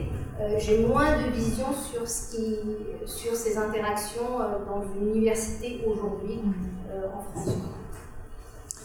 Merci pour, pour ces questions. alors, sur, sur, je reviens juste sur 84, parce qu'il y a un article extrêmement drôle, en fait, euh, même s'il n'est pas drôle intentionnellement, euh, de Joël, puis il y a quelqu'un d'autre, alors Joël Cornette qui était mon, mon, collègue et qui est un grand spécialiste de Louis XIV, et qui le colonial, c'est pas du tout ce qui m'intéresse. Et il avait été chargé par la revue 20e siècle, dans un des premiers numéros, ça doit être 85, de d'expliquer comment ça. Je pense qu'il était encore en lycée à ce moment-là, d'expliquer ce qui s'était passé dans les lycées, justement pour la première année où on avait enseigné la guerre d'Algérie. Alors il disait ah, c'est bien, il n'y a pas eu d'émeute dans la salle de classe, donc. mais c'est, enfin, vrai qu'on était très près aussi de toutes les histoires des maguettes, de la marche des beurs quand même. Donc il y a la marche pour l'égalité contre le racisme. Donc il y a eu quand même beaucoup euh. Euh, mais euh, alors dans mon université, alors sur les, échanges internationaux, je pense pas que ça, influe. Ça influe peut-être un peu plutôt en, négatif à mon avis parce que justement on se tient un peu à l'écart de ce, genre de choses. Il y a un gros partenariat à Paris 8 avec Haïti depuis longtemps parce que j'ai des collègues qui sont très impliqués, mais c'est plutôt là des implications personnelles de, collègues. Mais je pense qu'on peut agir, c'est une autre façon d'agir, on peut agir en créant des réseaux internationaux, on peut faire des réseaux internationaux avec le, CNRS par exemple, et c'est vrai que c'est en constituant ce type de réseau en fait qu'on arrive aussi à, à, changer un petit peu euh, la donne, même si on est toujours dans une position quand même de, de surplomb euh, néocolonial, parce que c'est nous qui avons les moyens hein, quand même en général. Donc, euh, après bon, euh, Paris 8 c'est singulier parce que il y a une histoire qui porte vers ces thématiques-là, et euh, il y a aussi une population étudiante qui est très différente. Parce qu'on a une population étudiante qui est en réalité très sectorisée, et nous, c'est le grand nord-est du bassin parisien, et donc nos étudiants, ils ne se reconnaissent pas forcément dans euh, les questions qui nous animent en termes de recherche. Et alors, on a des étudiants qui viennent, en fait, pour ces questions-là, mais qui, du coup, vont être des étudiants qui ont soit qui connaissent mieux la machine universitaire, qui se repèrent mieux, qui, euh, qui ont les moyens de savoir dans quelle université ils vont, ils vont s'inscrire, qui sont euh, les étudiants qui vont arriver dans nos doubles licences, etc. Enfin, ça va être les étudiants qu'on va sélectionner et qui vont beaucoup être actifs sur ces questions-là. Et puis, on va avoir des étudiants qui sont des étudiants qui sont poussés par là parce que c'est leur euh, université de secteur et que quand même c'est comme ça que ça fonctionne, hein, et qui qui peuvent être euh, même heurtés par ces questions-là, parce que honnêtement, nous on se retrouve un public, on se dit, euh, eh ben dans l'eau, euh, il y en a forcément vu les taux de vote Rassemblement National, par exemple, qu'il y a dans les régions d'où viennent les, étudiants, il y en a forcément qui sont de ce bord-là. Donc on est, on est assez prudent quand même, hein, pour cette raison-là. Alors moi, ce que je voudrais, ce dont je voudrais, ce que je voudrais évoquer, c'est il y a eu une grosse crispation, c'était à partir de, c'était quand je sais plus, c'était 2015, je crois, où on a eu euh, des, euh, des paroles non blanches en fait à Paris 8. On a été la première université à avoir ça.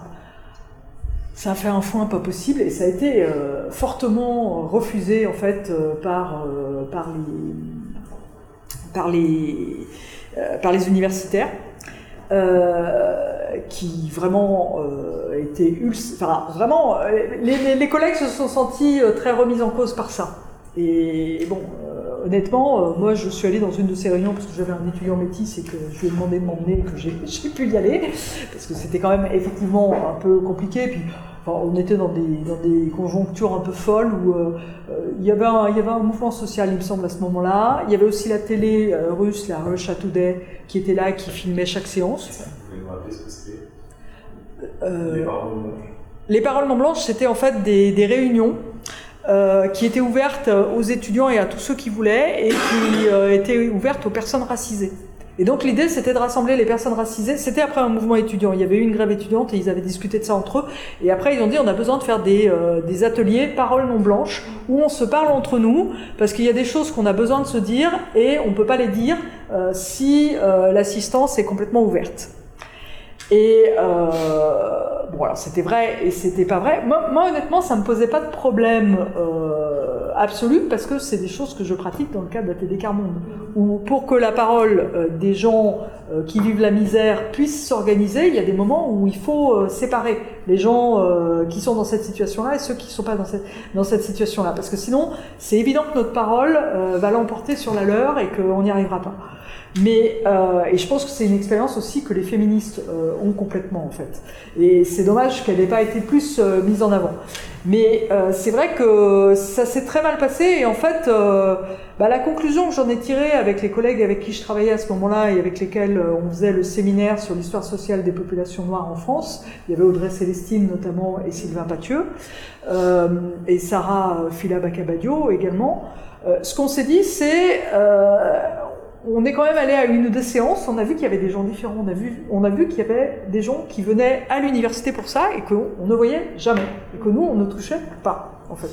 Qui étaient des jeunes adultes et qui, visiblement, avaient envie d'entendre quelque chose et qui, là, le trouvaient, alors qu'ils ne le trouvaient pas dans nos enseignements, aussi ouverts soient-ils. Et du coup, c'est vrai que ce qu'on a fait, nous, c'est que le séminaire, on l'a décalé et on est allé l'installer euh, au musée d'art et d'histoire de la ville de Saint-Denis, qui est un lieu assez ouvert, en se disant, bah là, peut-être que les gens pourront euh, pousser la porte. Bon, ce qui était un peu de l'ordre de l'illusoire. En fait, on a vu arriver des gens un peu militants ou des artistes aussi, mais euh, on a donc les gens qui sont autour des institutions culturelles, mais on n'a pas vu euh, tellement les autres. Mais c'est vrai que ça pose une vraie question de comment on se met à porter, comment euh, on se rend visible. Et ben, je pense que la réponse, euh, une des réponses, qui est simple, mais qui est très coûteuse en temps, c'est qu'il faut aller faire des conférences grand public. Donc, euh, bon. Et malheureusement, le problème, c'est que les conférences grand public, elles sont demandées euh, par les universités, par exemple les universités populaires ou les universités de tous il y a des universités très politiques, mais la majorité, c'est des universités pour des personnes plutôt âgées. Et bon, on tombe toujours sur euh, celui qui est revenu d'Algérie et qui dit mais c'est parce que ce que vous avez dit c'est pas vrai, etc. Mais euh, bon, et bon, ça sert pas à grand chose en gros de, de- de faire ça. Et c'est rare après. euh, après les, les gens, euh, même les publics âgés, hein, honnêtement, moi je me suis trouvé face à des publics âgés euh, dans les conférences, par exemple de la ville de Paris. Quand on explique des choses, par exemple sur l'abolition de l'esclavage, les gens sont contents en fait et disent je savais pas et ça les intéresse. Donc, mais, mais je pense qu'en tant qu'universitaire, alors moi je me vois mal organiser des groupes séparés d'étudiants par exemple. euh, si, si, si je fais ça, je sais pas comment, je sais pas comment ça va être reçu par les étudiants. Euh, Je veux dire, si les étudiants me le demandent, euh, je serais ravi que je le fais. Mais euh, je vois pas comment le proposer aux étudiants. Et alors, avec mes collègues, euh, euh, je peux, à la limite, et je tiendrai parce que j'ai une autre pratique qui me permet de dire arrêtez, c'est pas le diable de faire ça. Euh, mais euh, c'est extrêmement compliqué. Mais je pense que on a besoin, par contre, de mettre en avant ces pratiques-là et de dire qu'elles sont parfaitement légitimes et que c'est une façon de réfléchir, c'est une autre façon de réfléchir qui est pas moins légitime que euh, les, façons canoniques et qu'il faut les faire évoluer parce que on voit bien que quand même il y a une grosse demande de d'éclaircissement sur la colonisation. Enfin, c'est c'est des choses qui intéressent. Donc, euh, mais, mais voilà quoi, c'est. Merci. Merci beaucoup. Merci.